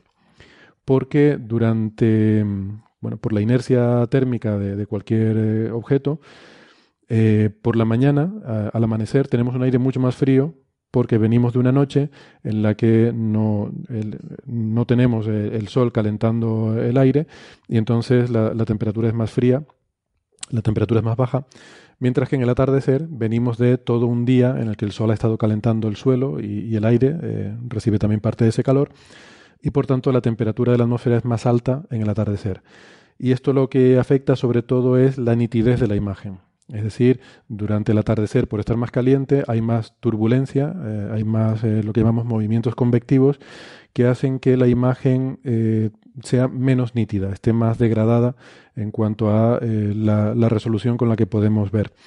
Mientras que por la mañana tendremos imágenes mucho más nítidas del Sol. en teoría debería ser así, vamos, yo no lo he comprobado. estoy, estoy hablando un poco por lo que, lo que uno esperaría que ocurra, ¿no? Eh, pero insisto en que no lo he comprobado, quizás sería un experimento interesante de hacer. Tampoco lo he visto eh, esto mm, explicado o demostrado en, ningún sitio en Internet, ¿no? Y, bueno, seguro que lo hay porque hay gente que ha hecho de todo, pero seguramente sería interesante comparar imágenes para ver si, si la nitidez eh, efectivamente se puede distinguir que sea mm, mayor por la mañana que por la tarde. Pero bueno, en cualquier caso sería la única diferencia. Y también reiterar eh, a pesar de todo esto que he estado diciendo, que no debemos mirar directamente al sol con el ojo desnudo porque es peligroso y es malo para la salud y nos daña la retina. Incluso en el amanecer y el atardecer, que puede parecer que podemos mirar sin que nos moleste mucho, eh, no es conveniente hacerlo. Hay que usar siempre una cámara si queremos tomar imágenes y, y, por supuesto, ver en la pantalla. Nunca mirar por el ocular de una cámara al sol porque, insisto, es, es malo para nuestra retina. Bueno, pues, eh, pues nada, muchas gracias de nuevo por, por la pregunta, que, que, por favor son todas preguntas muy interesantes, que nadie diga que si es una tontería o, o que si, si no es de nivel del programa.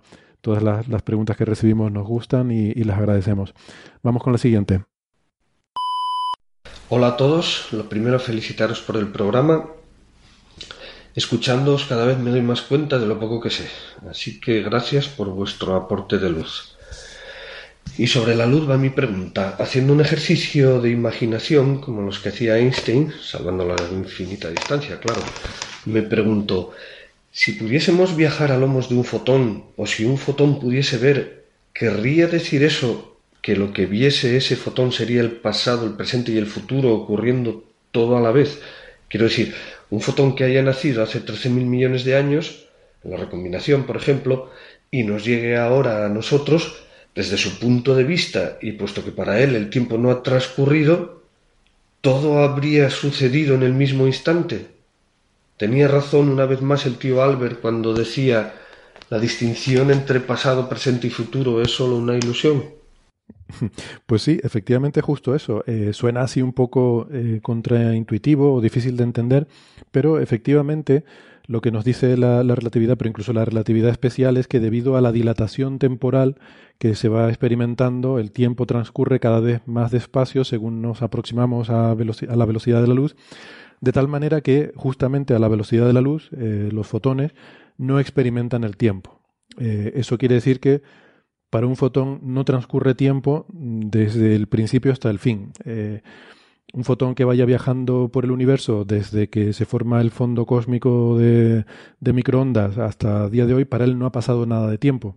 Es decir, un fotón ve el final del universo o su propio final inmediatamente de forma instantánea según, según se forma. ¿no?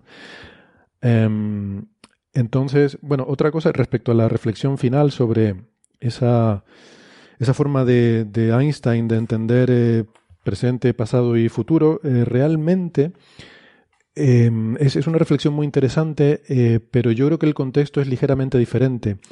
Y bueno, tanto él como muchos otros físicos hablaban de esta, en fin, de, de esta ilusión de, de, eh, del paso del tiempo que nosotros experimentamos en el sentido de, eh, de entender un universo determinista, es decir, eh, que es una cuestión casi más filosófica de entender que si realmente el universo funciona como una gran máquina sometida a unas leyes físicas que determinan completamente todo lo que va a ocurrir, entonces eh, todo tiene existencia desde el principio. Si tú tienes unas condiciones iniciales y a partir de unas leyes puedes eh, de alguna forma está todo predeterminado, todo lo que va a ocurrir, entonces pasado, presente y futuro no tienen sentido. Es un, un universo bloque en el que todo coexiste porque todo está determinado por esas leyes físicas. Eh, eso implicaría que el universo funciona como una gran máquina, nosotros también, no existiría el libre albedrío en esta visión del universo, que creo que era la que, la que tenía Einstein y, y muchos físicos eh, de su tiempo y anteriores nosotros mismos somos máquinas que simplemente tenemos una ilusión de que hacemos lo que queremos, pero en realidad eh, hacemos lo que nuestro cerebro quiere hacer y nuestro cerebro es una enorme máquina muy compleja que está sometida también a esas eh, leyes de la física, pero es tan complejo que, que, parece, parece como si tuviera una voluntad propia. ¿no?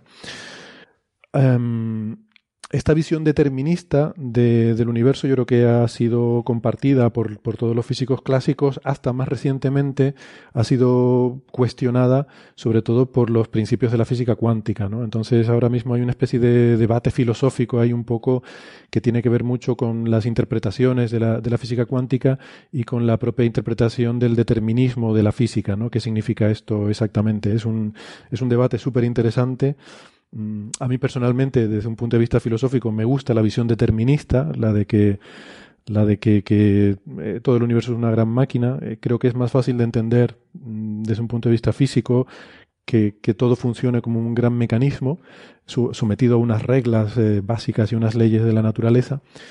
Pero bueno, eh, quizás, como digo, con el auge de la física cuántica no, no está claro eh, que esto exactamente sea, sea así, ¿no? Pero bueno, como digo, es una, es una discusión eh, filosófica. Podríamos estar hablando horas de, de esto sin, sin, llegar a ponernos de acuerdo.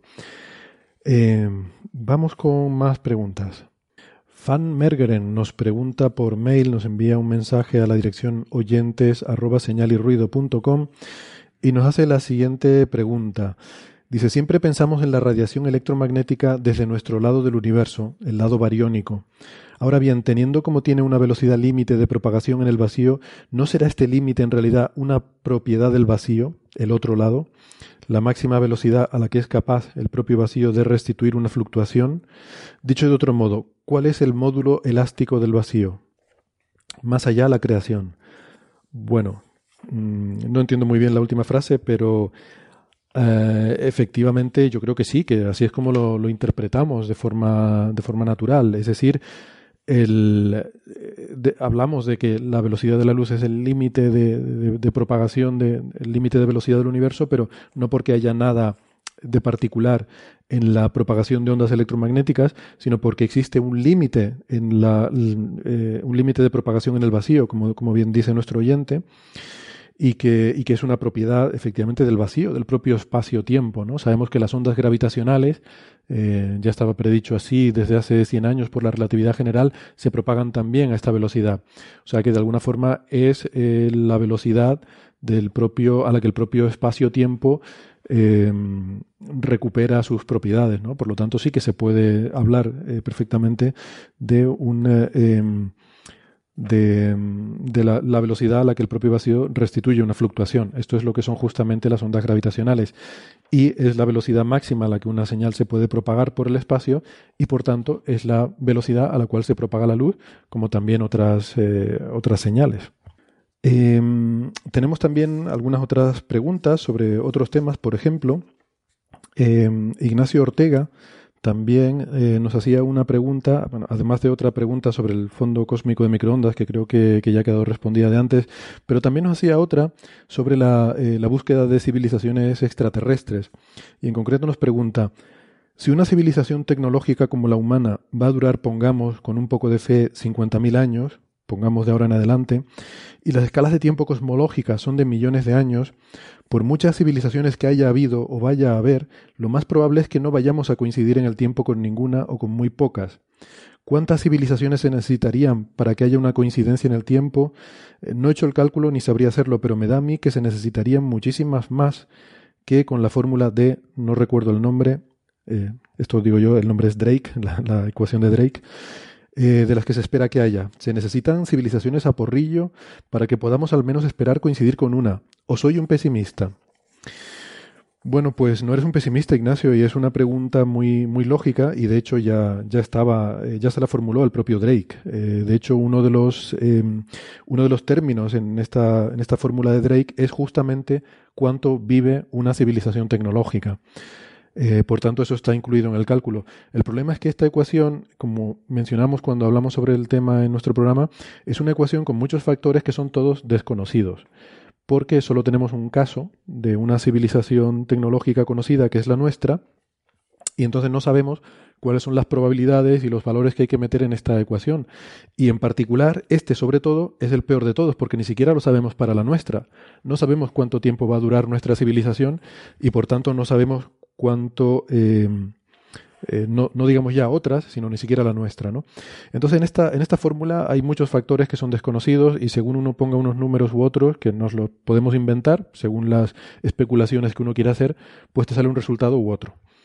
Entonces, lo que preguntas, como digo, ya está, ya está incluido en el presupuesto.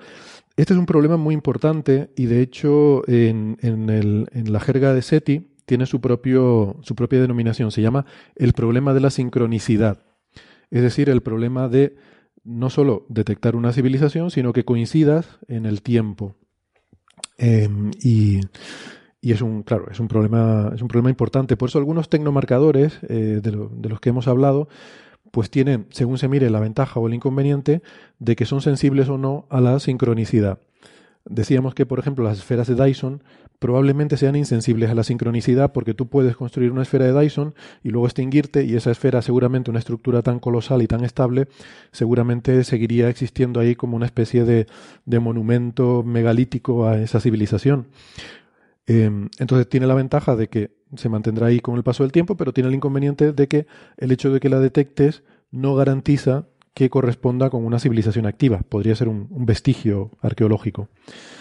Eh, el cinturón de Clark, del que hemos hablado también en el programa, pues es una solución un poco intermedia, ¿no? Porque sí que tiene una durabilidad. Los satélites en una órbita geoestacionaria eh, durarían eh, un tiempo, aunque no hubiera mantenimiento, dependiendo un poco de las características de ese sistema planetario. Pero si fuera un planeta en una órbita, digamos, en un sistema estable, eh, no sé, un caso como el de la Tierra, el cinturón de Clark de la Tierra podría mantenerse posiblemente durante, durante siglos o quizás miles de años. Entonces, bueno, no, no, serían escalas cosmológicas, pero podría sobrevivir un tiempo a su civilización, ¿no? Estaría ahí en un punto, una fase un poco intermedia.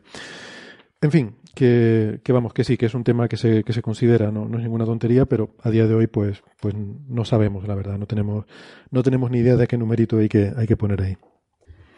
Bueno, y para acabar ya un poco este repaso general de las preguntas que hemos recibido estas semanas, me voy a animar a poner una que eh, no es de astrofísica, ni siquiera de física, sino que es una pregunta sobre biología y, fisiología que nos envía nuestro oyente Manuel Jiménez.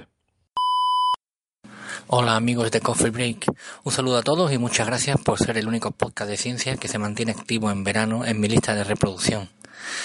Traigo una duda que no tiene que ver ni con agujeros negros, ni con la estrella de Tabby, ni con neutrinos. Tiene que ver con fisiología humana. Ya sé que no es vuestro tema, pero espero que algún colaborador pueda iluminarme. Siempre he pensado que el balance energético del cuerpo sigue una regla sencilla. Calorías que entran, menos las que salen, menos las que se queman. Siendo así, ocurre un fenómeno curioso cuando te pones a dieta. Mantienes una alimentación baja en calorías todos los días y sin embargo los primeros días pierdes mucho peso pero esa pérdida va bajando a medida que pasa el tiempo. Si las calorías que entran son las mismas y las que salen aproximadamente también, solo me queda pensar que se queman menos. Y esto ocurre aunque la actividad diaria más la actividad deportiva se mantengan constantes. ¿Cómo hace el cuerpo para ejercer el mismo trabajo consumiendo menos energía? He leído algo sobre que el metabolismo baja, pero si esto es así y hay una manera más optimizada de hacer lo mismo consumiendo menos, ¿por qué no es esta configuración óptima la forma habitual de trabajar del cuerpo humano? En fin, ahí os dejo la duda. Muchas gracias y a seguir con los programas, que yo los seguiré disfrutando. Bueno, pues muchas gracias. Yo, eh, en fin, me voy a animar aquí un poco haciendo de, de, contertulio, que es de lo que se trata este programa, y aunque no sea mi tema y aunque no sea experto en esto, pues me voy a, me voy a animar a contestar tu pregunta en cualquier caso. De todas formas, sí que eh, antes de publicar esta respuesta la consultaré con eh, algún, algún experto que tenemos en el equipo para que, que me confirme que no digo ninguna barbaridad. Pero básicamente es muy, muy complicado el, el hacer balance energético en un sistema tan complejo como es el cuerpo humano, eh, intentar hacer este balance de que planteas de calorías que entran, calorías que se queman, calorías que salen. Eh, esto es muy complejo y efectivamente como buen sistema físico debe cumplir con ese balance, pero es que hay muchísimos mecanismos por los cuales eh, estas calorías son absorbidas, son eliminadas, son consumidas en un, en un organismo. Eh, y hay, bueno, hay muchísimos papers sobre eso, ¿no? Eh, precisamente, bueno, simplemente por curiosidad he mirado algunas de las investigaciones recientes sobre el tema y, y bueno, los detalles todavía, eh, todavía son complejos y todavía hay mucha investigación al respecto. Pero para darte una idea, por ejemplo, nuestro organismo en el proceso en el que ganamos peso, perdemos peso, cuando hacemos dieta, cambiamos la alimentación habitual que tenemos, cambian muchas cosas en nuestro organismo, incluida su propia composición, la forma en la que se almacena esta energía, eh, la, eh, forma en la que producimos proteínas, carbohidratos, grasas, alcohol, eh, todo esto son, son moléculas muy complejas que requieren energía para ser producidas y, que, almacenan energía. y como digo, pues es, em, es, un sistema en el que ocurren muchas cosas. Por darte una idea, la, em, o sea, cuando hablamos de metabolismo, que es algo que ocurre a nivel celular, es una de las formas en las que consumimos energía, pues em, eh, tú puedes cambiar el, el metabolismo, tu, cuerpo, tu organismo puede cambiar el metabolismo para adaptarse a cambios y eso no quiere decir que sea algo que tú percibas, eh, porque mm, a lo mejor a ti te parece que no, que no has, no has cambiado nada, no estás cambiando nada en tu actividad diaria, pero cosas tan simples como la producción de calor del propio cuerpo. Eh, tu organismo intenta mantener una temperatura constante y para eso tiene que generar calor. Entonces, cuando no genera suficiente calor, tú sientes frío y necesitas abrigarte. Entonces, eh, a lo mejor tú no eres consciente de ello, pero es posible que en situaciones de carencia energética o en las que consumes menos, energía, pues a lo mejor eres más friolero. A lo mejor te sientes incómodo eh, a temperaturas bajas más de lo que serías en, en otras circunstancias y te pones una rebeca, te pones un suéter, eh, te abrigas más cuando duermes. Eso, por ejemplo, es una, una forma en la que consumimos mucha energía. Eh, tu actividad neuronal, tu actividad cerebral puede cambiar. A lo mejor eh, piensas un poquito más despacio, tu, tus horas de sueño cambian, a lo mejor duermes más, o el, metabolismo basal, es decir, aquello que haces cuando no estás haciendo nada, la forma en la que consumes energía cuando no estás haciendo nada, también se puede ver alterada. Es decir, que Estamos hablando de muchísimos, muchísimos factores. Aquí solo he puesto unos pocos ejemplos para dar una idea de la cantidad de sutilezas que son imposibles de medir. Eh, hay muchísimos factores por los cuales almacenamos, eh, eh, eliminamos o consumimos energía. ¿no? Entonces, tener todo esto en cuenta simultáneamente es imposible. Y de hecho, por eso, desde un punto de vista, quiero decir, para considerarlo como un sistema físico. Eh, por eso estos estudios nutricionales, dietéticos, se hacen en base a estudios clínicos, es decir, se hacen pruebas con mucha gente y se ve lo que funciona y lo que no. Porque en principio uno pensaría, bueno, pues si como menos voy a adelgazar, voy a... Mm, pero claro, es que no es tan sencillo porque el, el, el organismo se adapta. A lo mejor si, si consumes menos calorías, pues se puede adaptar a un régimen de ahorro energético, que por cierto preguntabas, ¿por qué no estamos siempre en esa configuración óptima? Bueno, pues porque a lo mejor la configuración óptima implica que hagas menos cosas, ¿no? Y para la evolución, pues es positivo que estés activo, que hagas cosas, que, que salgas a buscar comida, a recolectar, a forrajear. Eh, a lo mejor el modo ahorro energético implica que duermas más, que pienses menos pero eh, de alguna forma la evolución funciona a base de optimizar eh, los recursos de manera que eh, tengas más probabilidades de sobrevivir, ¿no? Y, hombre, el modo de ahorro energético ideal, en fin, cualquiera que tenga una tortuga, como es mi caso, sabe que es meterse en el caparazón, ponerse ahí hibernar y, y, y, que pase el tiempo, ¿no? Pero claro, eso, en fin, es un poco, sí, ahorras mucha energía, pero igual no es óptimo en otros respectos, ¿no? En otras, eh, en otros aspectos, porque no puedes, eh, no sé, hacer cosas como los catalanes. Eh, en definitiva, que a lo que iba es que es un sistema muy complejo y que estos estudios se hacen basados en ver, en base a, poblaciones grandes, eh, qué es lo que funciona y qué es lo que no, a la hora de que la gente pues pueda mm, tener una dieta más en consonancia con, con, hábitos saludables, con un peso adecuado, con evitar ciertas enfermedades asociadas con sobrepeso. Y, como digo, es un, es un área de investigación ahora mismo muy importante porque eh, es muy importante para nuestras sociedades el poder entender cómo controlar mejor nuestros hábitos alimenticios para optimizarlos para la situación eh, actual de, de la especie humana, que es muy diferente a la situación evolutiva porque tenemos una abundancia de una abundancia de alimentación y, una, y un déficit de, de, de, actividad física comparado con lo que, lo que era, digamos, el estado para el que nuestro cuerpo ha evolucionado. ¿no? Entonces hay que entender mejor esto, se hace mucha investigación y, y el tema es complejo, pero como digo, se hace pues mediante, sobre todo mediante estudios clínicos para intentar entender qué es lo que funciona mejor eh, en este sentido. Bueno, y con esto yo creo que terminamos este repaso. Así que nada, un saludo y hasta el próximo programa.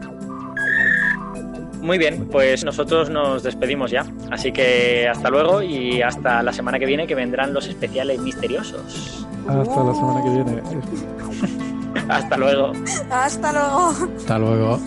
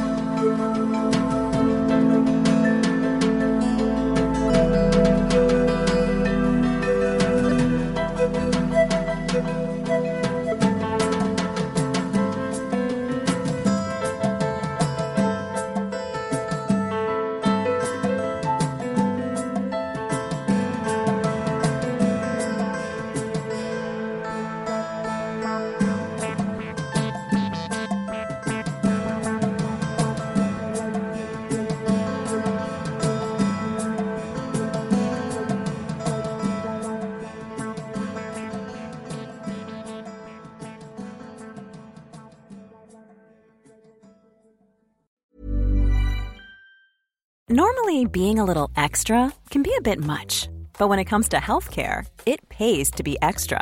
And United Healthcare makes it easy with Health Protector Guard fixed indemnity insurance plans. Underwritten by Golden Rule Insurance Company, they supplement your primary plan, helping you manage out of pocket costs without the usual requirements and restrictions like deductibles and enrollment periods. So when it comes to covering your medical bills, you can feel good about being a little extra. Visit uh1.com to find the Health Protector Guard plan for you.